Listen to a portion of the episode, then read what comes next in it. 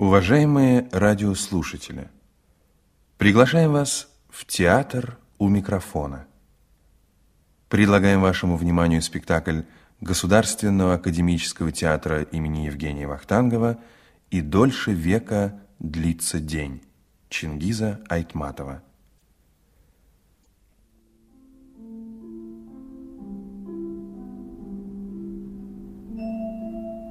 Общеизвестно, трудолюбие – одно из непременных мерил достоинства человека. В этом смысле Едигей Жангельдин поистине настоящий труженик. Один из тех, на которых, как говорится, земля держится. Он сын своего времени. Именно поэтому хотелось увидеть мир через его судьбу, фронтовика, железнодорожного рабочего. События же, связанные с описанием контактов с внеземной цивилизацией, не имеют под собой решительно никакой реальной почвы. Фантастика – это метафора жизни, позволяющая увидеть ее под новым, неожиданным углом зрения. Вот я и хочу, чтобы саразекские метафоры моего романа напомнили еще раз трудящемуся человеку о его ответственности за судьбу нашей земли. Чингис Айтматов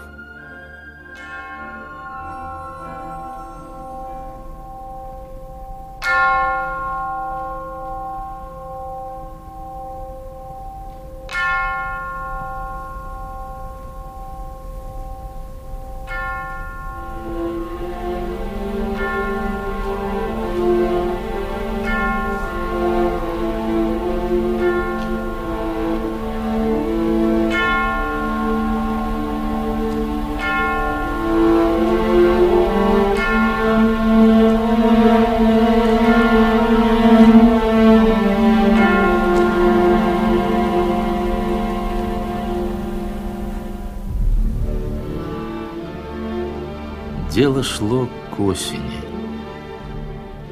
Полночь. Железнодорожный разъезд Баранлы-Буранный.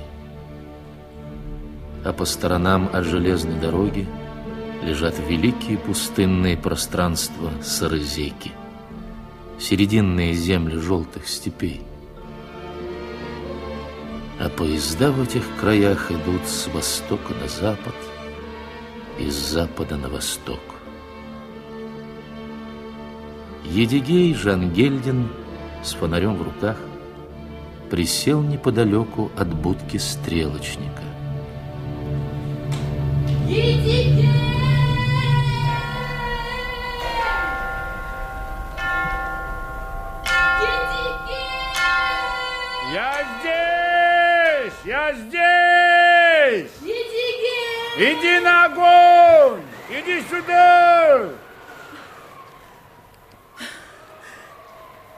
Что случилось?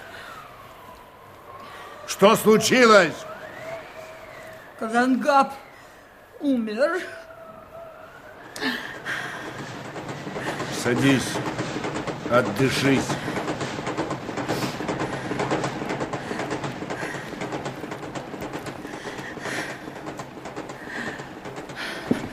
Когда?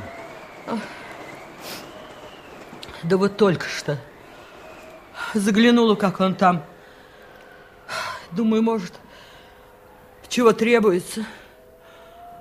Вхожу, свет горит, и он на своем месте лежит.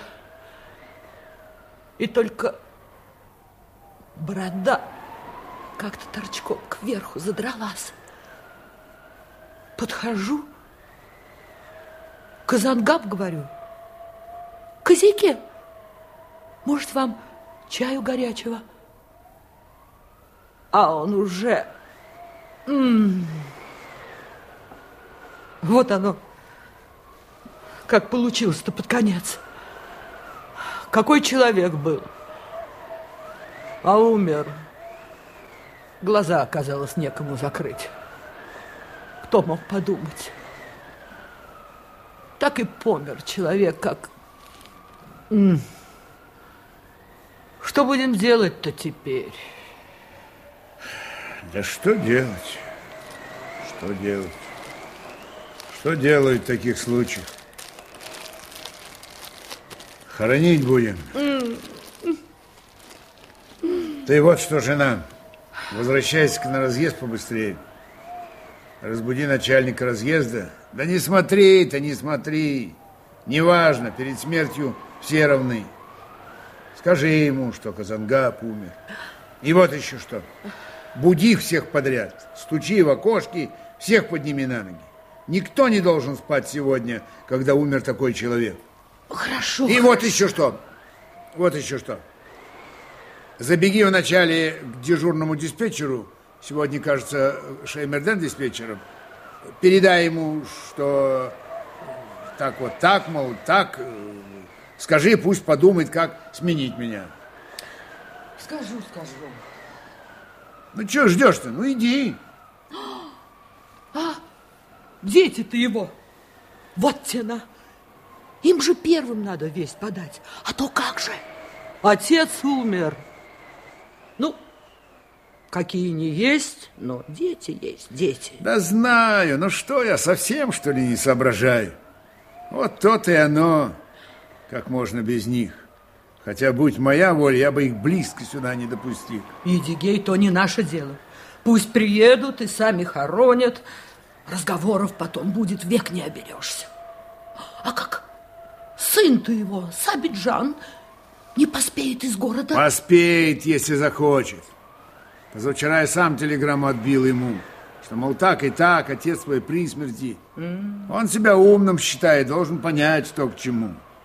Ну, если так, то еще ладно. Ах, хорошо бы с женой приехать.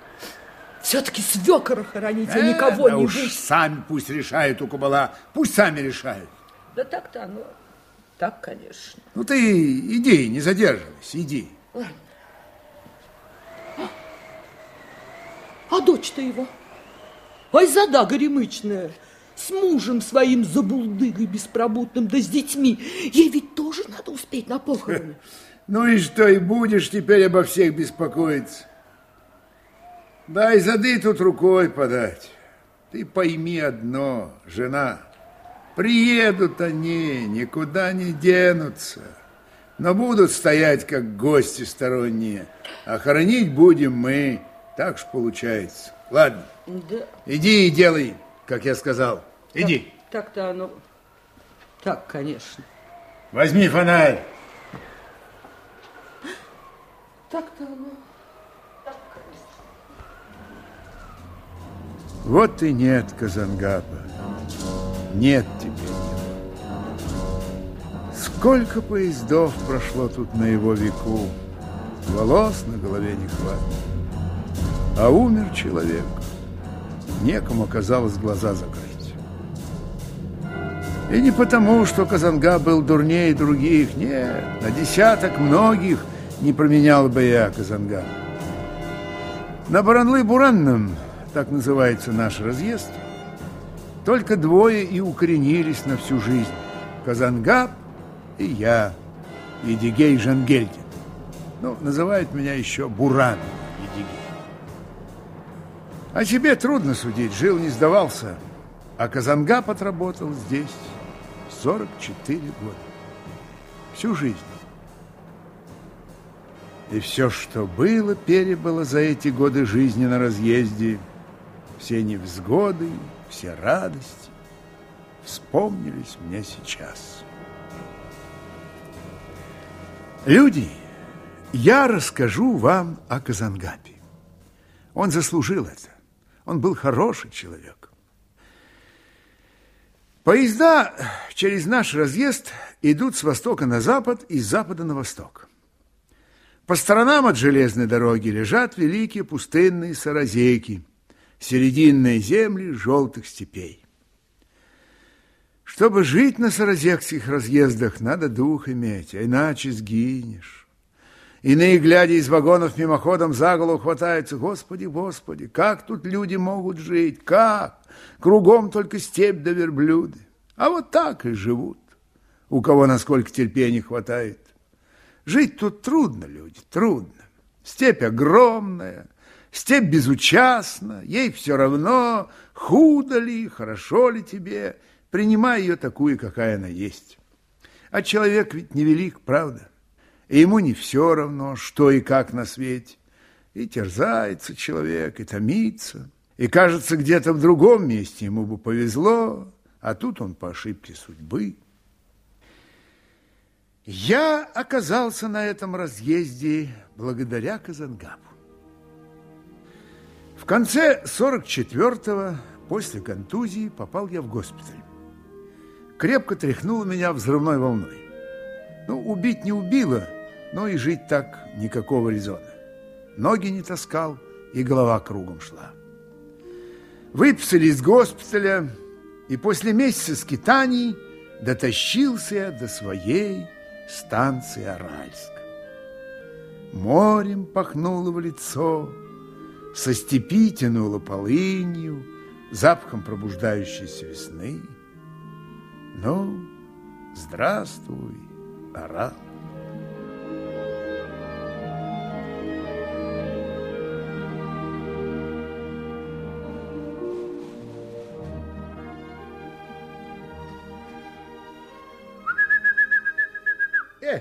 Откуда, а?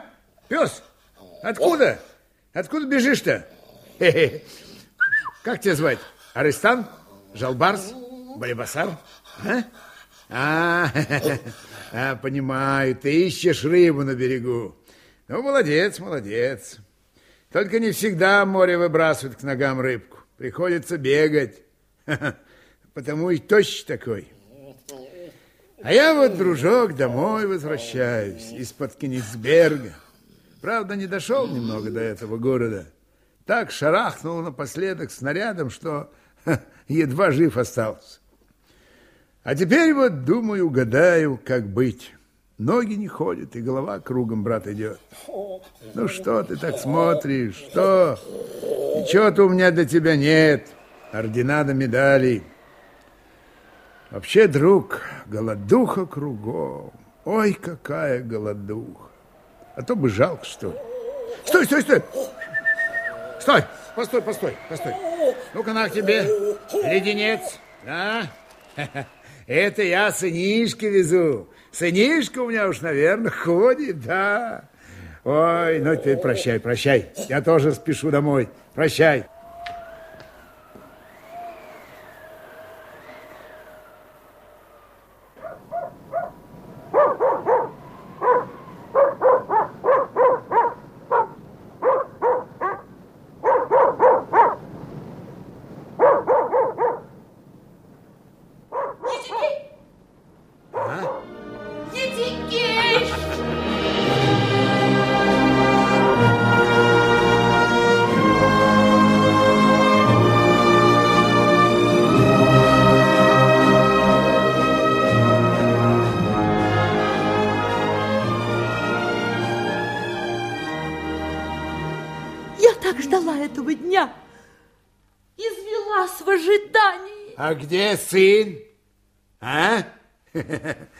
Где сын-то? Этике!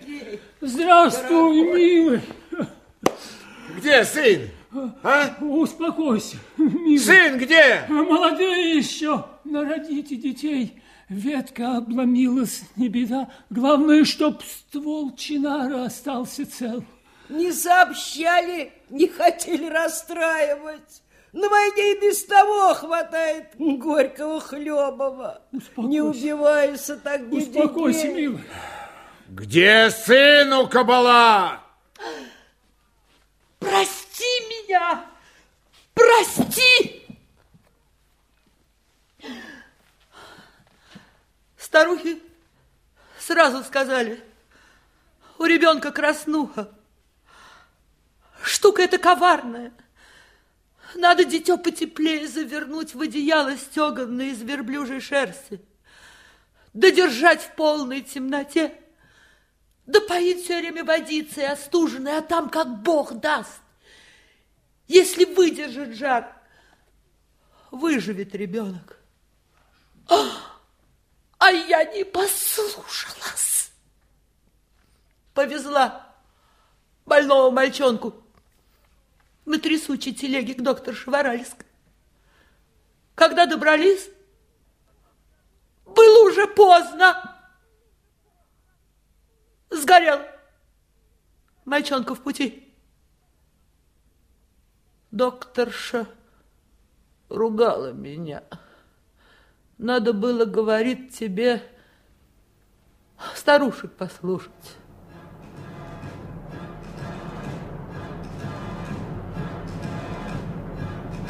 Того и началось. Опостылил мне родной аул, и решили мы с Укабалой на железную дорогу податься. Думали, подыщется подходящая работа для меня. Сторожем или на переезде шлагбаум открывать. Должны же были пойти навстречу инвалиду-фронтовику. Одного мы только не учли, что таких фронтовиков везде и всюду было полным-полно. Сколько безногих, безруких слонялось тогда по железным дорогам. Что ждало впереди каждого из них? Чем было возместить невозместимое ничем?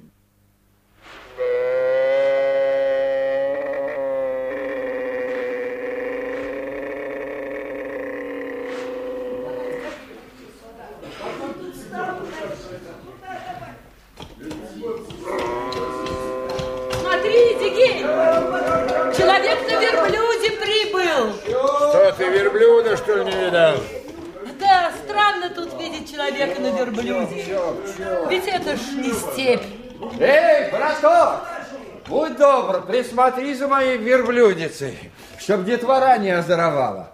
Привычка у них дурная, дразнят скотину, бьют, а я сейчас отойду ненадолго. Да ладно, иди, иди. Ну ладно, я пошла. О!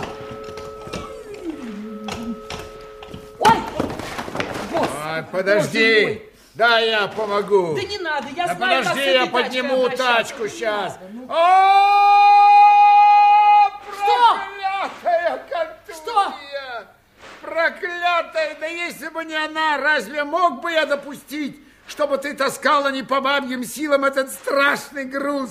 Один перекидал бы десяток вагонов этого проклятого угля, только бы не видеть твоих страданий. Какие страдания?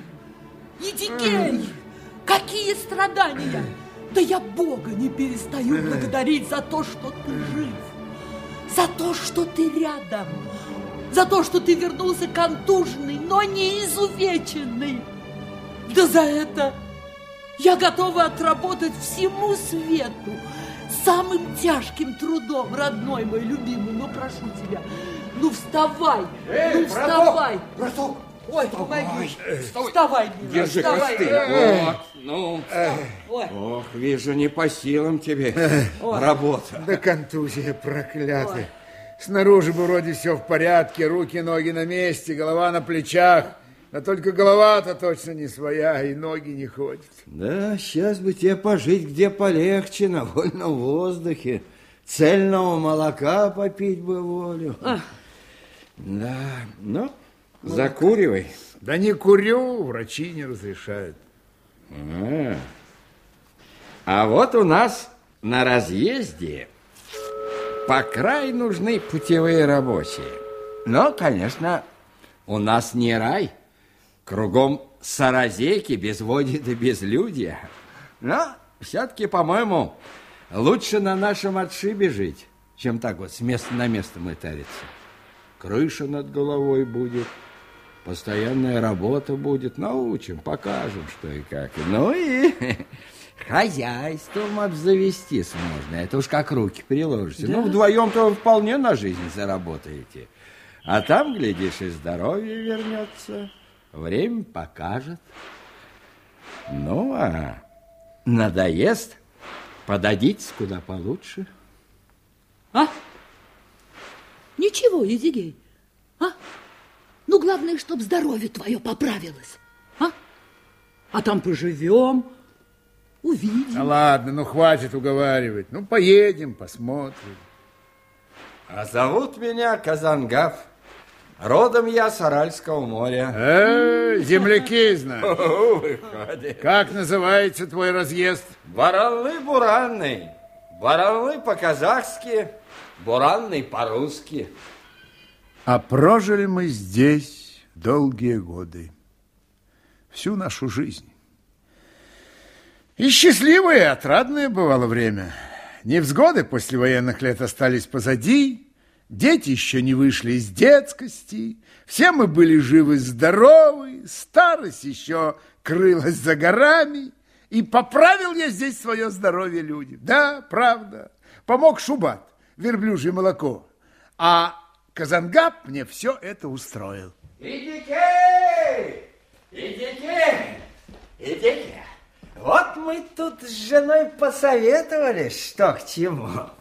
Берите на подой нашу верблюдицу с сосунком, сосунок ваш. Мы так порешили. О, спасибо, спасибо, Казангаб ага. Спасибо. А вздумаешь уезжать, продашь, деньги будут.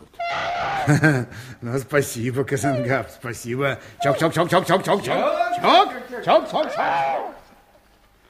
К зиме подрос маленький черноголовый сосунок-верблюжонок. Назвали мы его коронаром.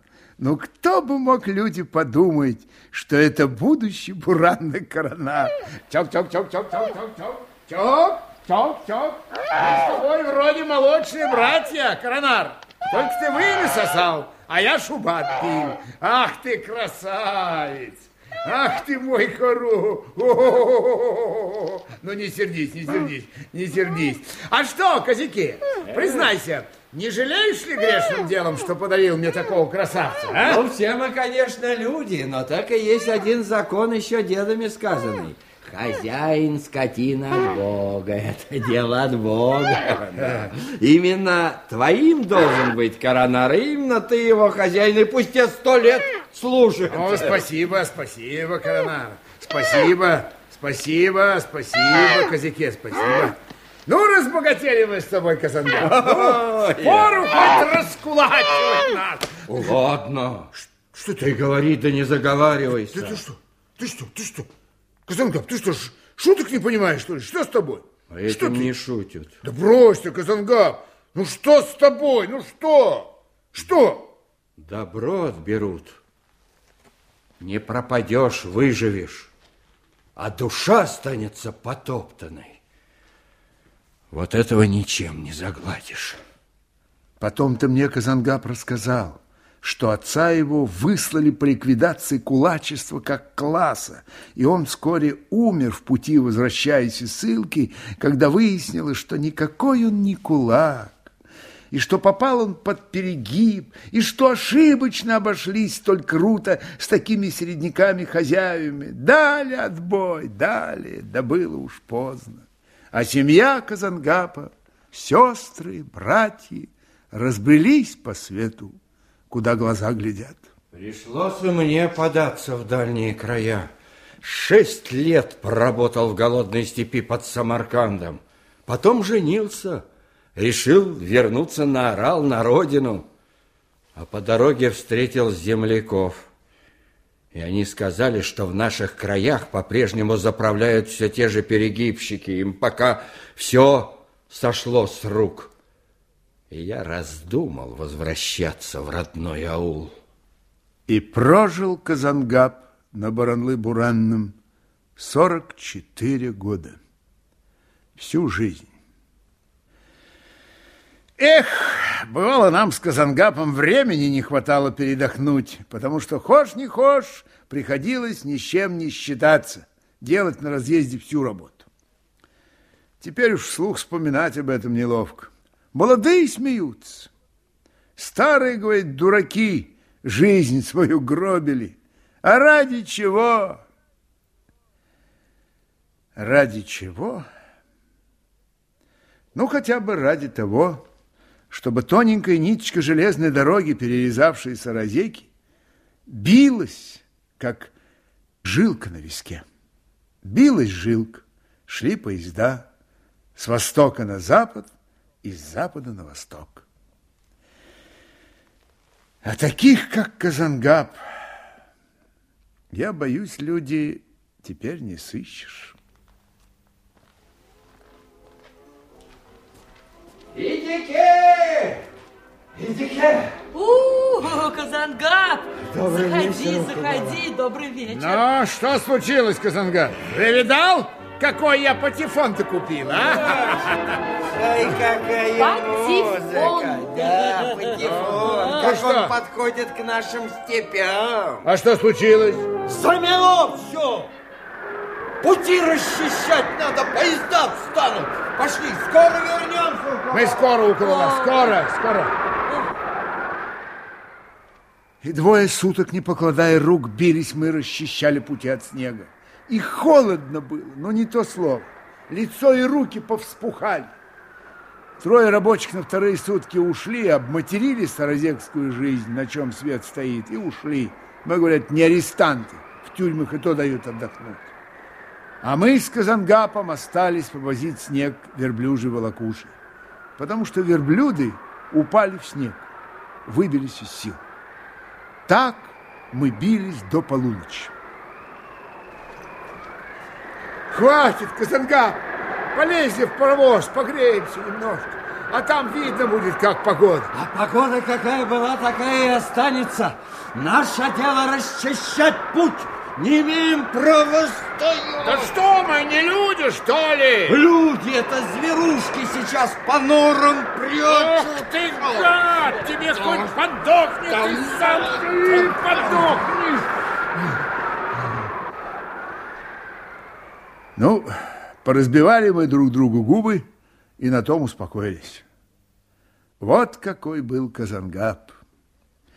Теперешние путейцы ни за что не верят. В голову не могут себе взять, как это могло быть, саразекские заносы и лопатами? Это когда метут здешние вьюги, заваливая все. Недаром называется наш разъезд буранный. А иные молодые прямо в открытую смеются. А зачем это надо было такие муки-то брать на себя? С какой стати? Нам бы такое? Да ни за что. Да пошли вы к такой-то бабушке, поднялись бы и на другое место. А если оврал, гони сверхурочные. На дурника выезжали на вас, старики. Дураками вы помрете. Дураломы, говорит, вы хреновые. А мы с Казангапом боролись с заносами на путях, можно сказать, не на жизнь, а на смерть.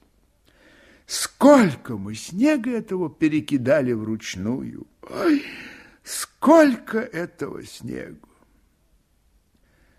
Но снега те растаяли, поезда те промчались, те годы ушли.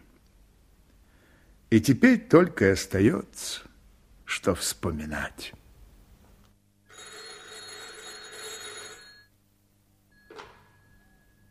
А! Буранный Едигей! А! Едигей, Ага! ты меня слышишь? Слышу!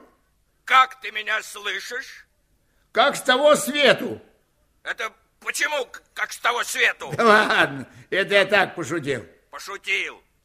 Стало быть, старик Казангаб того самого, Чего? ну этого, Ну чего того этого? ну, как это говорится? Ну как говорится? Ну, окончил свой славный путь.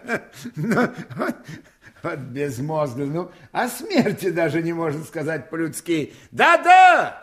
Едиге, только ты мне голову-то не морочь, а? Ну, чего ты решил того самого сидеть с ним целую ночь? Покойник от этого того самого не подымется. Я так думаю. Думаешь, думаешь. Я думаю, у тебя понятия никакого нет. Что значит голову не морочь? Ты здесь второй год, а мы с ним 30 лет проработали вместе. И не положено ни у кого оставлять покойного одного в пустом доме. А откуда он будет знать, что он один? Да он-то не знает, да я знаю. Ну, ну чего ты хочешь, а? Ну нет у меня людей, нету. И чего ты делать-то будешь? Ночь ведь кругом. Ну как что буду? Молиться буду, покойного обрежать буду, молитвы Богу возносить буду. Молитвы Богу возда... Едигей, 60 лет советской власти. Да ну Он, ладно, понимаешь, при чем тут советская власть? По умершим молится испокон века. Человек ведь умер, не скотина. Ну, молись, того самого, молись, только не шуми. Пошлю за Едельбаем. Если согласится, придет, сменит тебя. А сейчас давай, готовь вторую запасную. Ага. 117-й подходит. Ага, ага, Ну? Шеймерден, Шеймер, слышишь меня? Ну, слышь, Скажи машинистам, чтоб передали Айзаде, что отец ее умер, так, чтобы она знала, а? а, да-да-да-да-да-да. Ага. Да, передам. И Ага. скажу, чтобы Айзаду на обратном пути захватили с собой. Ага, ага, Ну, ага. давай, ага, готовь вторую запасную. Ага. 117-й подходит. Ага, ага, ага.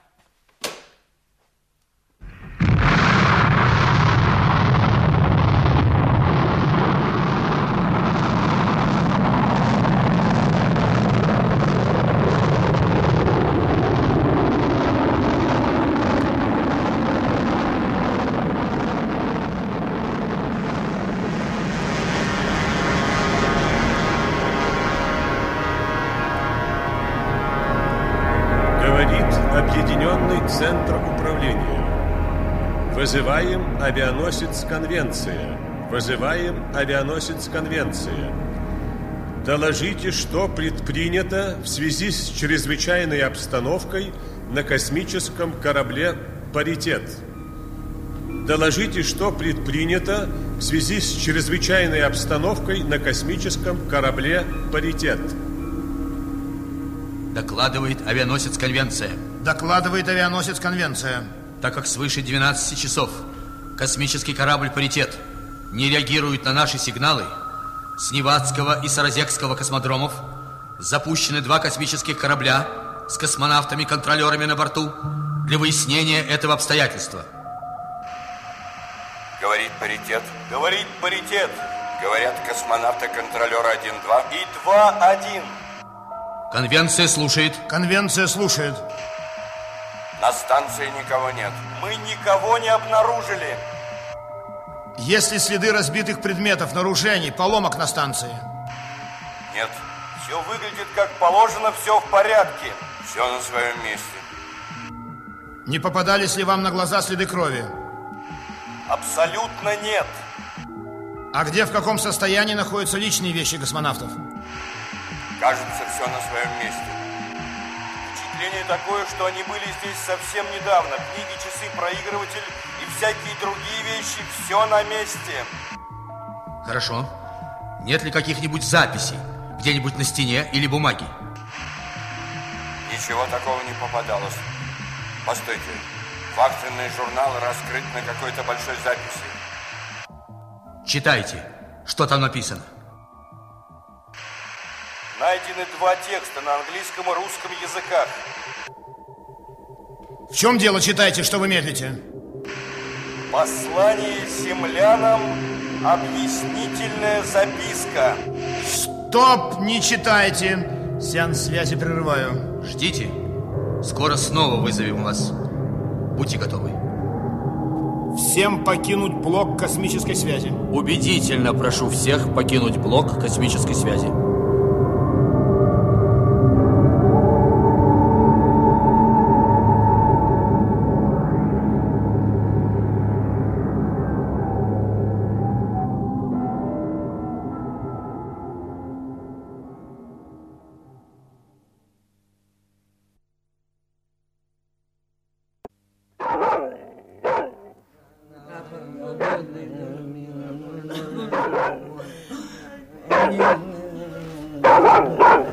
Сабиджан приехал. Да, да. Сабиджан! Сабиджан! Ой, родной, хорошо, что ты приехал. Хорошо, что ты приехал на похороны отца. Хорошо, садись вот сюда. Хорошо, хорошо, Сабиджан. Эх, а помнишь, как мы с ним приезжали проведать тебя в интернат, а? А зимой на каникулах сколько раз, укутав шубу, везли тебя домой по сардейкам. Эх, безвозвратные дни. Все ушло, уплыло, как сон. А вот ты теперь взрослый человек, в очках, в шляпе и галстуке. А где жена? А, где жена? Она не могла приехать, у нее конференция, будут зарубежные гости. А внуки Казангапа? Почему ты их не привез? Ну, так они же учатся. Борются за хорошую успеваемость, посещаемость, чтобы аттестаты хорошие получить. Отстанут ведь, если... Чудно ей-богу. Что за люди пошли? Что за народ? Успеваемость, зарубежные гости. Все для них важно на свете, кроме смерти. Но если смерть для них ничто, то выходит и жизнь цены не имеет. Так в чем же смысл жизни? Для чего и как они живут? Отец! Айзада! Айзада! Айзада! Ну, ну, успокойся, родная. Ну, что ж теперь делать? За умершим след не умрешь. Надо примириться с судьбой, Айзада. Ну, что? Отец, родной, как жить буду? Не удалась мне жизнь с молодых лет. Айзада, Айзада, ну что ты плачешь, что причитаешь? Что поделать, за умершим след не помрет. Нет, некому меня не понять, не пожалеть, не приветить. Муж пропоится, каких свет не видел. Последние рубли отбирает, всю посуду пропил, все дочисто готов из дома вынести. Айзада, ты что, приехала отца хоронить или себя срамить? Возьми себя в руки, Ой, Айзада. ой, дети с утра до вечера на станции околачиваются без присмотра. Хулиганы стали. Ведь милиция уже приходила, предупредили. А что же, что я могу поделать одна, когда их шестеро? Ой, Господи. А этот, а этот алкоголик, ну хоть бы что ему. Разве так? Разве так пристало дочери оплакивать своего отца? Великие плачи казахских женщин, они же вошли в легенду. О тех плачей только мертвые не оживали, а живые млели, восхищались и трепетали. Умершему воздавалась хвала. Все его достоинства возносились до небес. Вот как раньше плакали казахские женщины. А это развела тут сиротскую жалобу, как ей плохо и худо на свете. Ай, зада молчать, сидеть. Ах, ты какой умный. Ученый выискался. А где твоя жена? Почему не привез? Ты все эти красивые в начале слова ей скажи. Пусть покажет нам плач величальный. Уж ей-то не грешно было бы воздать должное отцу нашему. Могла бы уважить, приехать, поплакать, как заведено. Ух, ни стыда, ни совести. Уймись, Айзада, уймись. Ох, она стерва. И ты, Да ну... подкаблучник подлый, обобрали, ограбили отца до нитки. Вот, муж мой, алкоголик, какой бы ни был никудышний, он здесь, вот он. А где твоя умница, разумница? А у нее конференция, должны быть зарубежные гости. А внуки где? Почему ты их не привез? А они учатся, борются за хорошие аттестаты. А, и в него пошли. Приехал отца хранить, как в гости с пустыми руками. Хоть бы пачку чая привез. Уймись, Айзада, уймись. А, а, пока отец был жив до предостатки, пара дойных верблюдец, овцы с ягнятами полтора десятка. Что, все знаешь, да? Все сосчитала? Ах, тогда он был вам хорош. Да, да, да, да. тогда твоя Да. женуля наезжала, наведывала, пока добилась, что все было продано. Увезли к себе отца, а сами понакупили модной мебели, да машину «Жигули» заодно, а потом что? И отец оказался не нужен. Что, правильно я говорю, а? А, правильно? Ну, ну что вы ее слушаете, а? Ну что? Ах, теперь снохатый ноша сюда не кажет. Все, обеспечено. Нахапала сполна. Можно я скажу? Иди у кабала, умолкни, не наше это дело. Брат, а ты, а ты что? Ты кто ей, муж или нет? А ну заткни ей рот. Ну, толстый, пойдем поговорим. Тихо, тихо, ну, тихо, тихо, тихо, поговорим Тихо, а ну, тихо.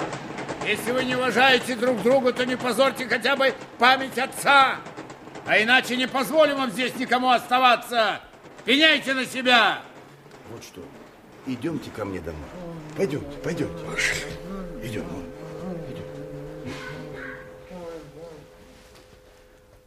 Откуда такие, как Сабиджан, дети берутся? Почему они стали такими? Разве об этом мечтали мы с Казангапом, когда в жару и стужу возили их в интернат, чтобы только выучились, вышли в люди, не остались прозябать на каком-нибудь разъезде в Саразеках, чтобы не кляли потом судьбу, вот, мол, родители не позаботились. А получилось-то все наоборот. Почему они стали такими? Что помешало им стать людьми? Или кто помешал стать людьми, от которых не отвращалась бы душа? Кто или что? Говорит конвенция. Говорит конвенция. Возобновляем сеанс двусторонней связи. Возобновляем сеанс двусторонней связи. Читайте послание землянам. Послание землянам – объяснительная записка. Уважаемые коллеги, поскольку мы покидаем орбитальную станцию «Паритет», при весьма необычных обстоятельствах на неопределенное время считаем необходимым объяснить мотивы нашего поступка. Случился факт, равный которому трудно представить во всей истории человеческой культуры. Мы впервые вступили в контакт с внеземными носителями разума. И теперь о самом главном – мы отважились посетить планету внеземной цивилизации «Лесная грудь». Они сами нас пригласили. На их летательном аппарате это 27 часов. Они обязуются доставить нас обратно. Мы покидаем паритет, не ставя в известность никого. Мы уходим в неизвестность. Нас ведет туда жажда знаний – и вековая мечта человечества открыть себе подобные разумные существа в иных мирах. Прощайте, нам пора. Паритет космонавт 1-2, паритет космонавт 2-1. Кто может поручиться, что подобные контакты в космосе не станут еще одним поводом для мировой междоусобицы землян? На Земле почти невозможно отстраниться от политической борьбы. Необходимо предупредить паритет космонавтов, находящихся за пределами Солнечной системы, не предпринимать никаких действий до особого указания Центра управления.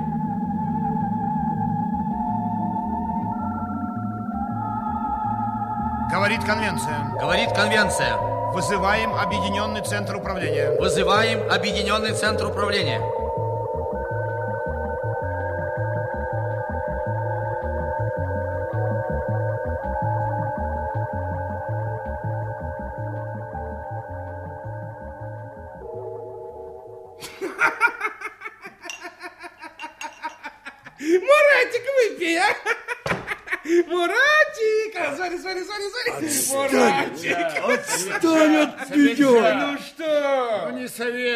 Советую увлекаться водочкой-то. Завтра предстоит тяжелый день. Похорон отца. Хоронить будем на родовом кладбище Анабиит, а это ведь километров 30 отсюда. Сколько? 30 километров? А зачем тащиться в такую даль на Анабиит? Вокруг вон сколько простора. Безлюдная степь, саразек от самого порога до края света. Ну, можно же вырыть могилку где-нибудь здесь, рядышком, на пригорке, вдоль железнодорожной линии. Пусть себе лежит старый обходчик и слушает, как поезда бегут по перегону, на котором он всю свою жизнь проработал. А потом, чего тянуть-то в этом деле? Как гласит восточная мудрость? Избавление от умершего в скором закопании. А в этом деле, чем скорее, тем лучше. А потом, земли, что ли, мало? Земли-то вокруг полно, сколько хочешь. Только почему-то люди не закапывают своих близких, где попало. Неспроста должно быть. А иначе земли, что ли, жалко кому? Это мой отец, и я сам знаю. Отец твой, да только ты сам не свой. Ты вот что, Сабиджан, ты благодари Бога, что есть такой Едигей на свете, друг твоего отца. И не мешай нам похоронить человека, как положено. А спешишь, мы тебя не держим. Я за тебя брошу лишнюю горсть земли. Да не я спешу, не я, а дела важные и срочные ждут. Велено явиться послезавтра, и все тут. Работа есть работа, и начальство есть начальство. И я государственный человек. Ой, очень уж хочешь казаться важным. А про тебя он говорят, мальчик-то побегушка. Бегаешь от телефона к телефону, из кабинета в кабинет. Только и успеваешь. Слушай, говорит Альжапар Кахарманович. Есть, говорит Альжапар Кахарманович. Семь секунд, говорит Альжапар Кахарманович. Ну что ты прикидываешься-то, Сабиджан? Ну что, ну кто ты есть, тем и оставайся. Ох, джигиты, если такой человек, как Сабиджан, у власти окажется, заест всех. Всех, да. Ну, ты тоже скажешь, Эдигей Ага. Ну, ладно, хоронить будем на Набиите, где предки лежат. Там, где завещал сам покойный. Завтра с утра пораньше и двинемся. У меня уже и корона растет. Хорошо. Не будем в такой печальный день. Пусть будет Анабиит, какая разница. Я только думал, далековато. Едигей, а вчера что-то стряслось в воздухе. Я аж закачался. Глянул, а то ракета пошла с космодрома в небо. Вы видели? Ну, и еще бы, рот разинул. Такого я никогда не видывал. Они всегда летали днем, а этот почему-то рванулся ночью. Почему? К спеху или так надо, а? Да нет, я тоже гляжу, все гудит в вышине. Ну, думаю, еще кто-то двинулся в космос. Счастливого пути. И давай быстрее крутить транзистор. Очень мне хотелось все-таки узнать, кто это в полете, но я так и не узнал. А почему? Ну, не знаю, не сообщали. Не может быть. Здесь что-то не так. Каждый полет в космос – это мировое событие. Это наш престиж в науке и в политике. Да я маяк все время на волне держал, и последних известиях специально слушал, и обзор газет слушал. А, знаю, знаю, это запустили беспилотный транспорт. Это беспилотный корабль пошел на выход на орбиту и на стыковку. А я-то думал, живой человек полетел. Стало быть, как я понял, так что же, в космос ушла ракета без человека? А кто ею управляет? Как это кто? По радио из центра управления. Там даже если космонавт на борту, все равно по радио управляют полетом ракеты. Это тебе, дорогой мой, не на верблюде коронаре по саразекам-то ездить. Там все очень сложно. Но как же можно управлять таким способом? Но если внутри ракеты человек находится, тогда другое дело. А так как? Ай, джигиты, давайте-ка выпьем за наше здоровье. А наше здоровье – это самое большое богатство страны.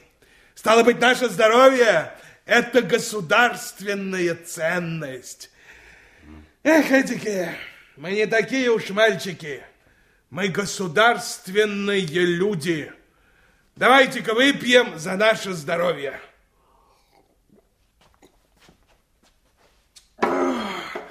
И вот что я еще хочу сказать.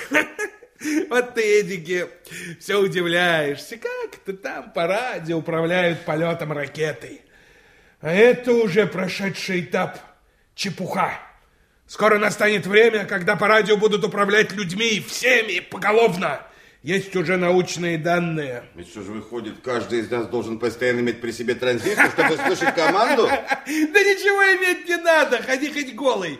А только невидимые радиоволны, ну, ну, так называемые биотоки, будут влиять на тебя и на твое сознание. Вон. А ты как думал? Человеком будут управлять по радио из центра управления. Вот это, например, чтоб ты плясал. Сигнал и будешь плясать. Надо, чтоб ты пел.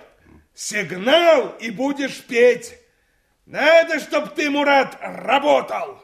Сигнал и будешь работать, да еще как! А пьянство, тунеядство, воровство, все это отойдет в прошлое. Об этом буду только в старых книгах читать, потому что все в поведении человека будет предусмотрено. Все мысли, все желания и все поступки. Вот, например, сейчас в мире демографический взрыв. Чего? Ну, народу наплодилось больше, чем надо, кормить нечем. Что надо делать? Что? Что? Что? Сокращать рождаемость. В интересах общества с женой будешь иметь дело только тогда, когда тебе на то сигнал послан будет. А если я без этих интересов захочу вот это самое с женой-то, что? Эй, Дельбай! Эдельбай, ничего не получится. Тебе это даже в голову не придет. Покажи тебе, что не наесть раскрасавицу, ты глазом не моргнешь. Потому что тебе будут посланы отрицательные заряды. Или возьмем военное дело. Все будет по сигналу. Надо в огонь. Сигнал. В огонь пойдешь. Надо прыгнуть с парашютом. Сигнал. Глазом не моргнешь. Надо с атомной миной под танк в один момент. Потому что трусов не будет ни одного. И у всех будет биоток бесстрашия. Вот так вот. Ладно, ладно, вы посидите, а я пойду. Пойду, нужно готовиться в путь. Что же это? И смерть не смерть, и горе не горе. Сидит себе, пьет, жрет, хоть бы что. Придумал себе эту чертову присказку государственный человек. Государственный. А может, неспроста каркал наш болтун? Он это где-то вычитал или краем уха слыхал. А что, если в самом деле существуют такие люди, к тому же большие ученые, которые и вправду жаждут править нами, как боги?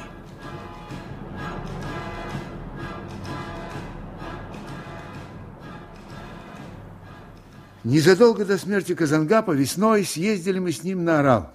Ой, люди, лучше б не ездили. Высыхает Орал, высыхает. Километров десять ехали по прежнему дну, пока добрались до воды. Я потом понял, что старик приехал прощаться с морем. И вот тогда-то рассказал мне Казангап легенду о Жуань-Жуанях. Сколько стоит земля, стояло Аральское море, а теперь и оно усыхает. Что ж тут говорить о человеческой жизни? Идигей, ты схорони меня на кладбище Анабиит. Анабиит.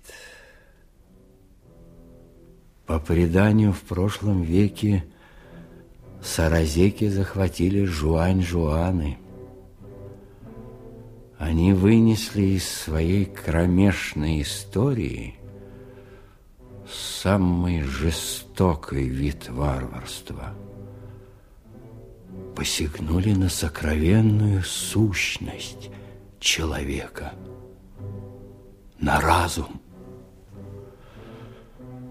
Страшной пыткой они убивали память раба.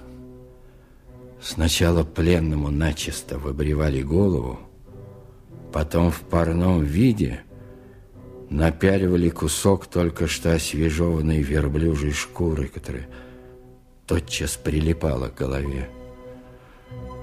Под палящим солнцем шкура стискивала, сдавливала голову раба наподобие железного обруча.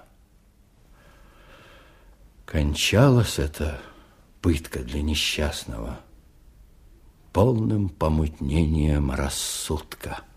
Это и был раб Манкурт. И если впоследствии приходила весть, что такой-то превращен Жуань Жуанами в Манкурта, даже самые близкие не решались спасти его или выкупить, ибо понимали, что получат обратно только чучело прежнего человека. И лишь одна мать Найманская, сохранившаяся в легенде под именем Найман-она, не примирилась с подобной участью сына. Об этом и рассказывает Саразекская легенда. Мой сын Жаламан пропал в одном из сражений Жуань-Жуанями, но до сих пор в степи не найдено его тело. Конца не будет моим сомнением. Сердце замирает в тревожном предчувствии. Нет, не будет мне покоя, пока не разыщу сына. На рассвете Найман она отправилась в путь и повернула в Саразейки. Вижу, пасется стадо. Но где же, где же пастух? На другом конце дола человек, но издали не различить, кто это. А когда приблизилась, то узнала сына. Сын мой, родной, я кругом ищу тебя. Я твоя мать. Ты узнаешь меня?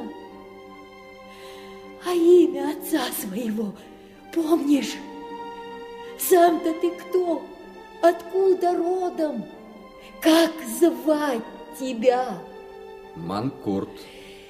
Это теперь тебя так зовут. А прежнее имя свое помнишь? Ну, вспомни, вспомни свое настоящее имя. Ты Жаламан. Мы назвали тебя так, потому что ты родился в пути при большом кочевье. Ты слышишь меня? Ты Жаламан. А отца твоего звали Даненбай. Ну, разве ты не помнишь отца? А ведь это он учил тебя стрелять в детстве из лука а я твоя мать, а ты мой сын.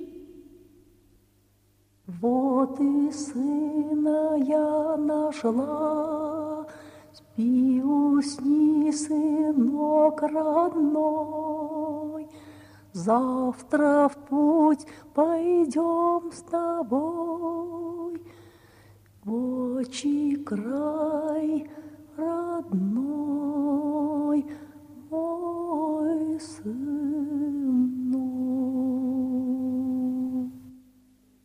А что было до того, как ты пришел сюда? Ничего не было. Ночь была или день? Ничего не было. А с кем бы ты хотел разговаривать? С луной. Но мы не слышим друг друга. Там кто-то сидит. А что еще ты хочешь? Косу на голове, как у хозяина. Дай, дай я посмотрю, что они сделали с твоей головой. Дай я посмотрю, дай.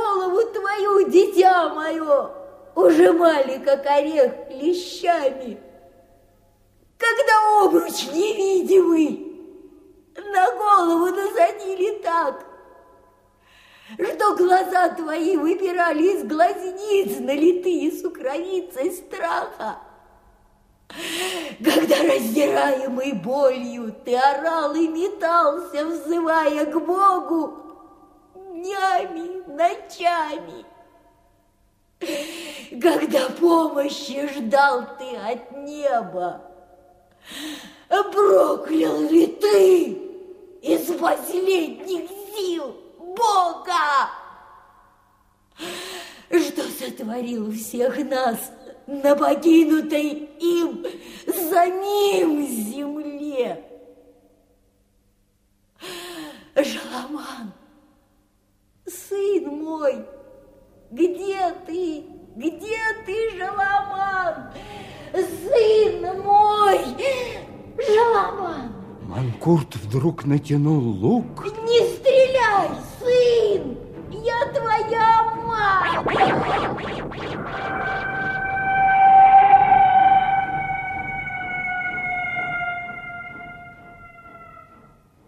То место, где похоронили Найманана, назвали Саразекским кладбищем Аннабиит, материнским упокоем. И с тех пор, говорят, по ночам в Саразеках стала летать птица Доненбай.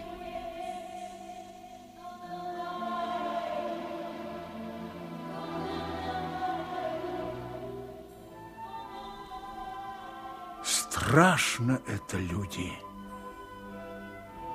когда посягают на память человека. Страшно.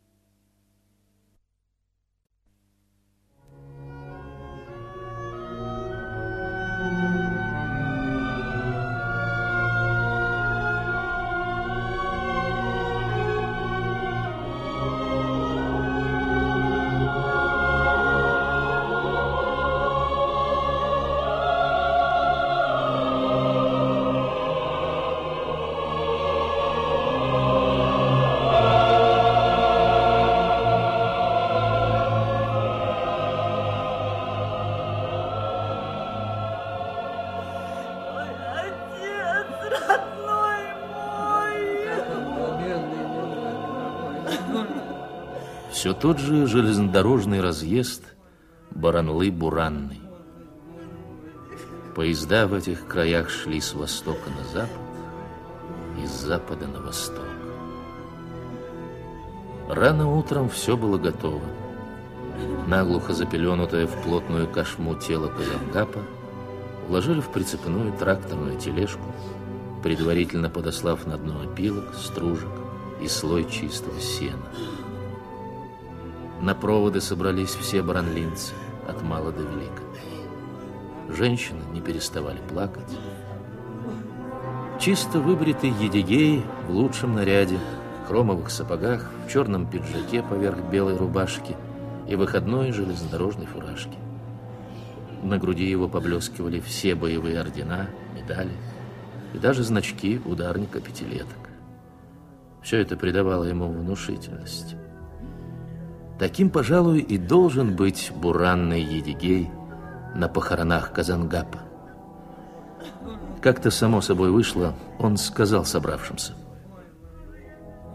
Сейчас мы отправляемся на Набиит, на самое почитаемое старинное кладбище в Саразеках. Покойный Казангап Ага заслужил это. Он сам завещал похоронить его там. Стало быть, кончились вода и соль, предназначенные ему на роду. Этот человек, люди, проработал на нашем разъезде, можно сказать, всю жизнь. Он был хорошим человеком, вы все знаете. А теперь мы двинемся и все сделаем, как подобает. Умереть просто, а похоронить человека честь по чести в этом мире нелегко.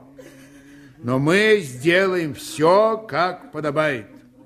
Всем туда незачем ехать, да и дорогу не имеем права оставлять. А вы ждите нас и готовьтесь к поминкам. Зову всех на поминки от имени его детей.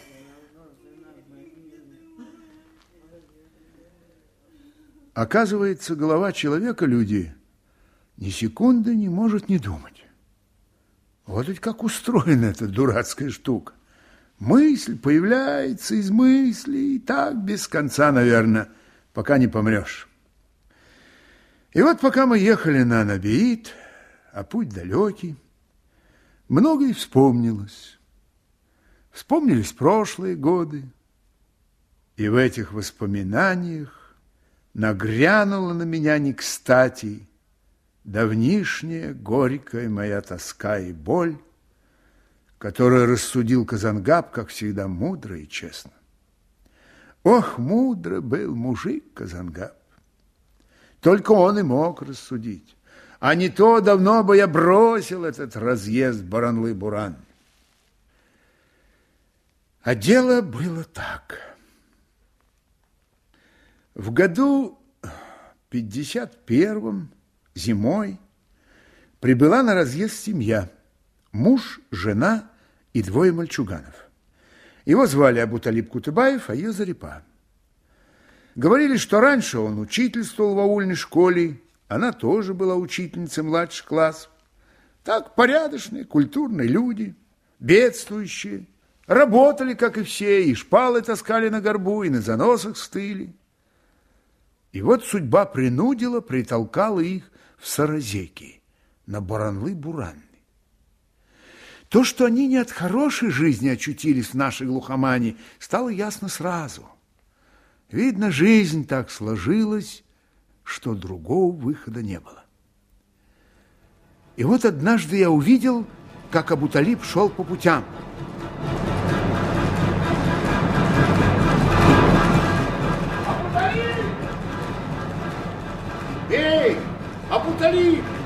Сойди с линии! Ты что, оглох? Ты что так ходишь по путям? Точно паровоз должен с рельсу сворачивать, дорогу тебе уступать. Ты теперь железнодорожник, а ходишь как на базаре. Попадешь не шутя? Ну, значит, сам и буду виноват. И говорю, попадешь не шутя. Да ладно. Зарипа, А, здравствуй, Едигей. Зарипа, здравствуй. Ты бы сказала мужу, что же он так ходит по путям? Машинист отвечать не будет. Да и к чему так рисковать? Боюсь я за него. А что? Боюсь, Едигей. Что скрывать? Казнится он. И за меня, и за детей. Ну, мы тут живем много лет, и вы привыкнете, приспособитесь. Жить-то надо. Для детей тут, конечно, тяжко, не спорю, но ведь вы здесь не одни. Люди есть вокруг, мы есть. Что ж теперь убиваться, раз так случилась жизнь? Вот и я ему говорю, стараюсь не проронить слова лишнего. Понимаю, каково ему. Бывает, конечно, не в моготу, и себя жалко, и его жалко. А детей... Ведь он же ни в чем не виноват, а чувствует себя повинным. Что завез нас сюда и изменить ничего не может, вот и мучается. Боится, что на всю жизнь застрянем здесь. Вслух об этом не говорит, но я вижу, каково ему. Что нас ждет впереди? А в конце лета 52 -го года, после изнурительной страшной жары, погода внезапно изменилась, и ливень хлынул. Ну, знаете как, прорвало. Я побежал домой и увидел, как вся семья Абуталипа, Зарипа и двое сынишек, Даул и Эрмек, схватившись за руки, плясали и прыгали под дождем. Ну, понять это можно. Дожди в Саразеках редкие гости. И тут после жары так истомились по дождю люди, так и стосковались. И вдруг я увидел, какой красивой была Зарипа. Дождь разметал ее черные волосы, и, обтекая от макушки до пят, струился по упругому молодому телу, выделяя ее шею, руки, бедра, икры босых ног. А глаза сияли радостно и задорно, и белые зубы счастливо сверкали. Той ночью впервые Зарипа приснилась мне. Будто я снова на фронте, лежу под обстрелом. Один из взрывов подбросил меня наверх, и я падал очень долго в какую-то жуткую пустоту, а потом побежал в атаку. И вдруг на пути мокрая от дождя смеющаяся Зарипа. В ситцевом платьице, в потоках воды, стекающих по телу, она смеялась безостановочно. И я спросил ее, почему ты смеешься так, Зарипа? Это же не к добру. Я не смеюсь, и я плачу, и я не смеюсь, и я плачу. На другой день я хотел рассказать об этом сне об Уталипу и Зарипе, но раздумал. Нехорошим показался сон. Ах, люди! А какой веселый и счастливый была Зарипа вечером накануне нового 1953 года. Тогда все баранлинцы собрались у нас.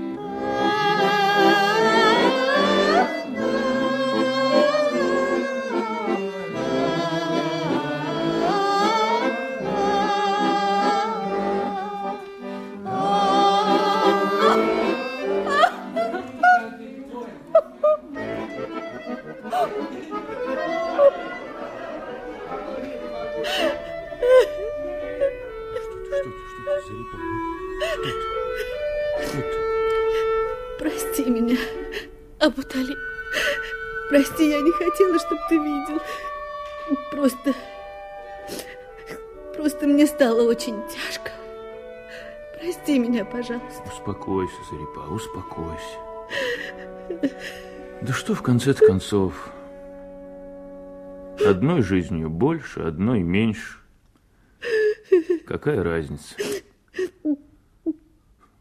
Может быть, хоть дети избавятся. Абу, да что же ты говоришь? Тихо, тихо, Зарипа, тихо. Вон, смотри.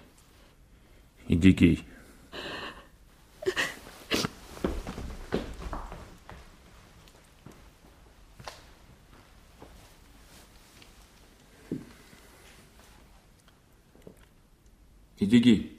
Идигей. А вот хочу тебя спросить.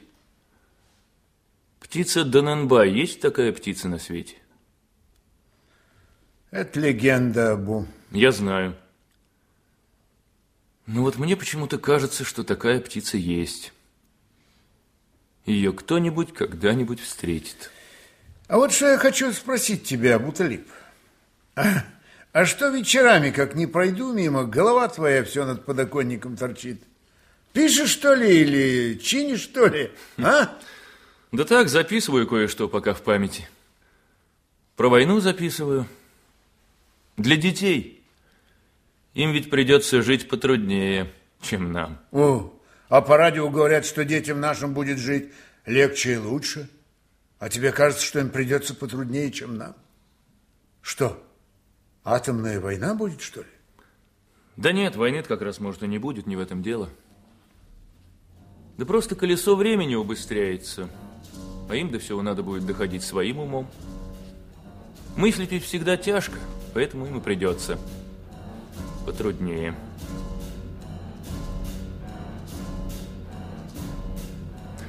Знаешь, Эдигия, я все думаю, ну вот что я могу сделать для своих детей? Ну вот кормить, поить, это понятно, это само собой. А вот что я им оставлю после себя? Вот раньше оставляли наследство. Ну, к добру, к худу это когда как. А мое наследство, оно ведь вреда никому не причинит, потому что мои записки – это лишь мой дух. Большего-то богатства у меня нет. Вот запишу для них все, что думаю.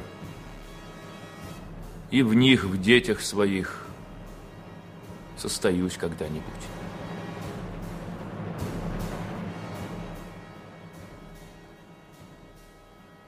Состоюсь. Извини.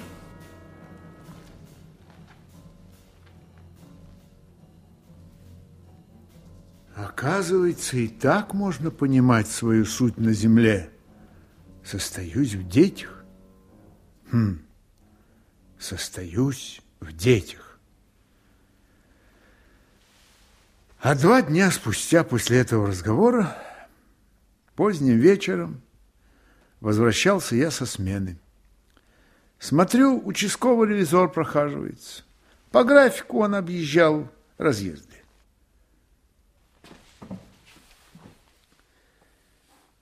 Добрый вечер. Что, покурить вышли, наработались? Да, конечно, нелегко. Уже третий день здесь. А завтра утром уезжаю.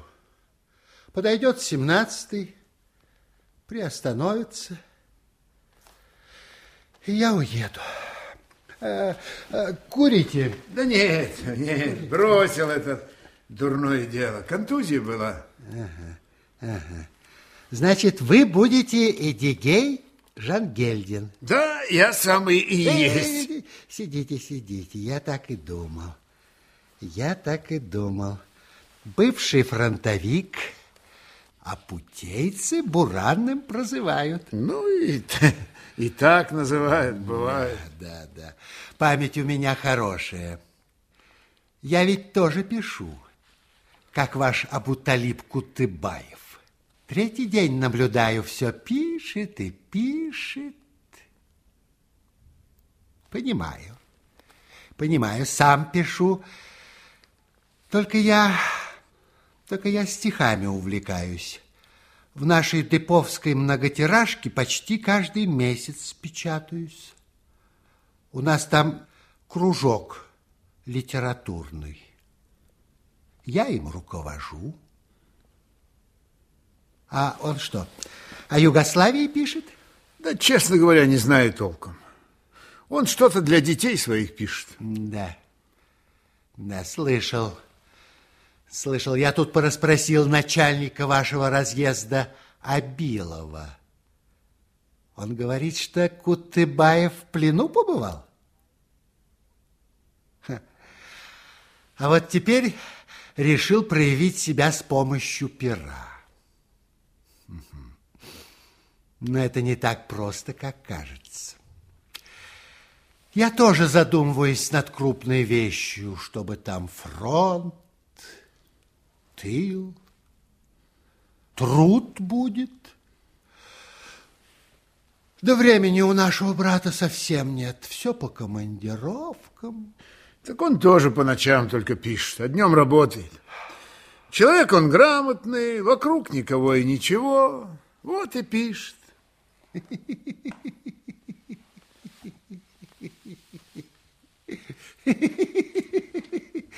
Тоже идея. Вокруг никого и ничего. А ты, Кутыбаев, себе волен. А вокруг никого и ничего. Тоже идея. Ну, ладно. Я пошел. Дела. На то мы попрощались. И в следующие дни нет-нет, да мелькала мысль не забыть рассказать об Уталипу о том случайном разговоре с ревизором. Да как-то не получалось. А потом и вовсе забылось. Забылось.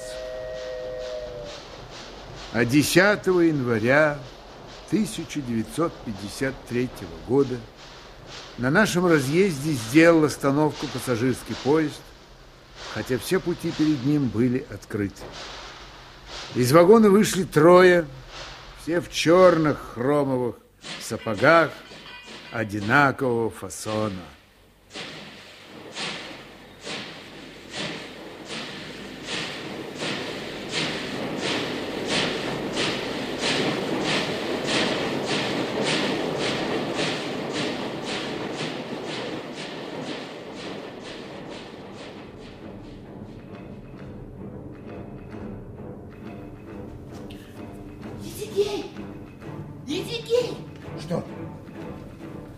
Едигей, а Буталипа допрашивают.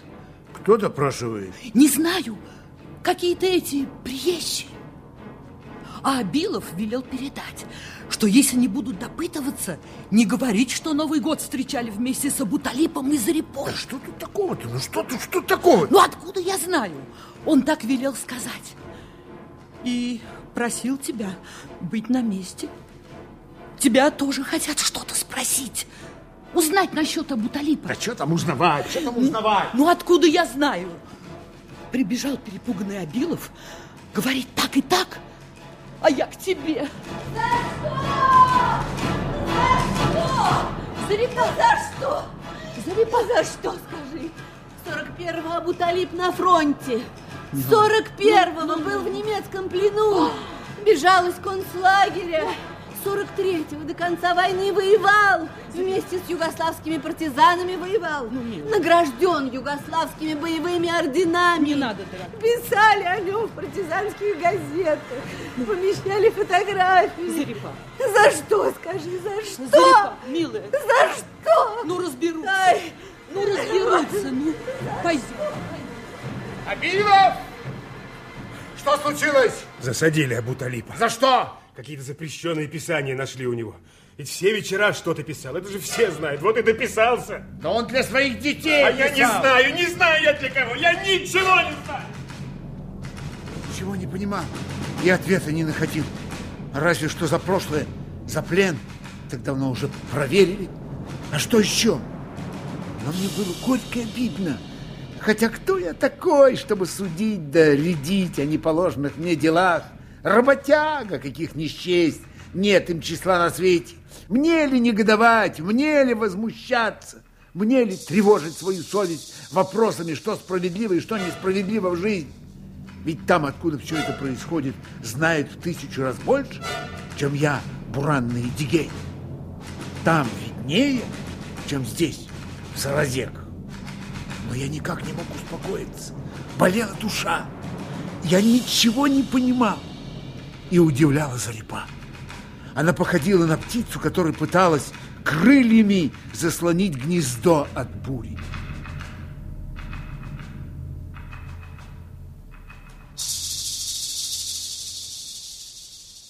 Жангельдин, иди, тебя ждут.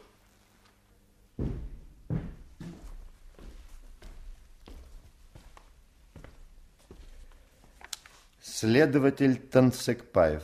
Понятно? Понятно. Понятно, чтобы не было никаких сомнений. Понятно. Ну что ж, в таком случае приступим к делу.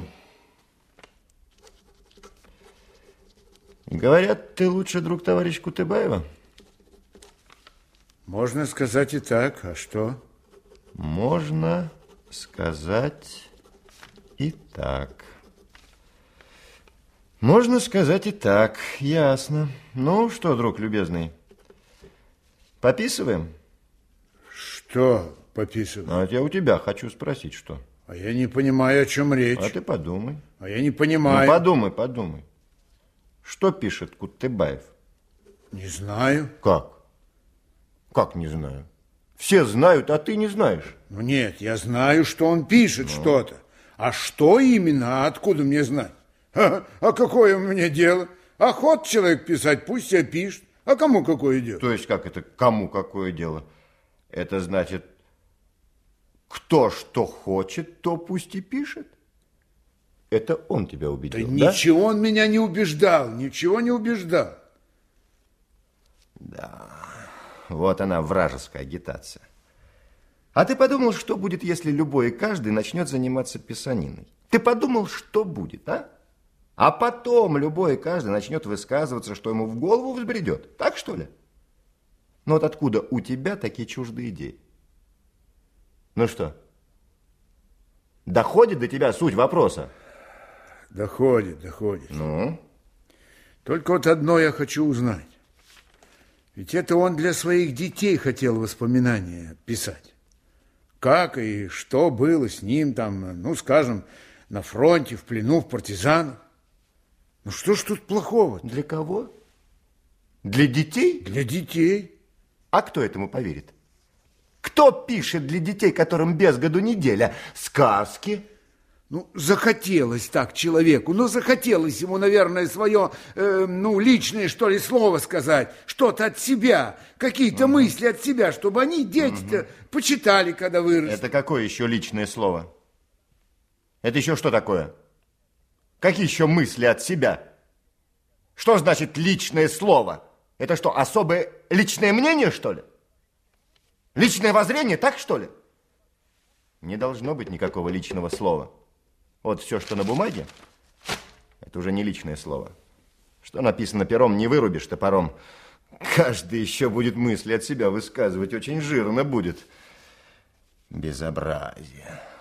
Ты тут пытаешься выгородить своего приятеля, а мы его изобличили. Да в чем вы его изобличили? А это уж позволь нам знать. Это наше дело. И вот каждому рассказывать не станем. Вот. Вот они, его так называемые партизанские тетради. Его враждебные воспоминания не пройдут ему даром. Враждебные воспоминания, говоришь ты, враждебные воспоминания.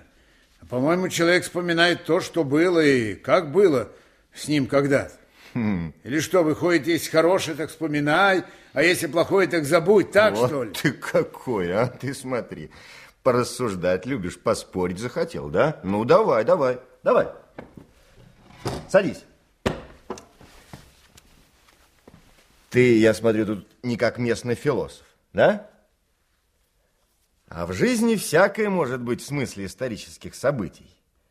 Но мало ли, что было и как было. Важно вот вспоминать, нарисовать прошлое устно, а тем более письменно, так, как требуется сейчас как нужно сейчас для нас.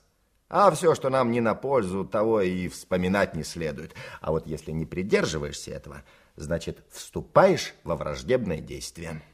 Я с этим не согласен, такого не может быть. А никто и не нуждается в твоем согласии. Вот. Вот они, партизанские тетради. Вот, пожалуйста. Так, 27 сентября к нам в расположение прибыла английская миссия. Полковник и два майора. Был общий обед в палатке у командиров. Туда пригласили и меня. Мне понравилось, что англичане простые, откровенные люди. Полковник сказал, что великое счастье, или, как он выразился, провидение помогло нам в том, что мы все в Европе объединились против фашизма. А без этого борьба с Гитлером стала бы еще тяжелее, а, возможно, кончилась бы трагическим исходом для разрозненных народов. Ну и так далее. Выходит, Кутыбаев не возразил английскому полковнику, что без гения Сталина победа была бы невозможной, сколько бы они ни трудились там, в Европе, в партизанах или где угодно. Это значит, он товарища Сталина и в мыслях не держал. Но вот что интересно. Мы сверялись с показаниями Кутыбаева в 1945 году, когда он проходил проверочную комиссию по возвращению из Югославского партизанского соединения. И вот там случай с английской миссией не упоминался. А, значит, здесь что-то нечисто. Кто нам может поручиться, что он не был связан с английской разведкой? Ну? Ну, подумай, подумай. Кутыбаев в частной беседе за выпивкой никогда тебе об этом не говорил? Нет, ничего не говорил. Нет, не говорил, да? Ладно.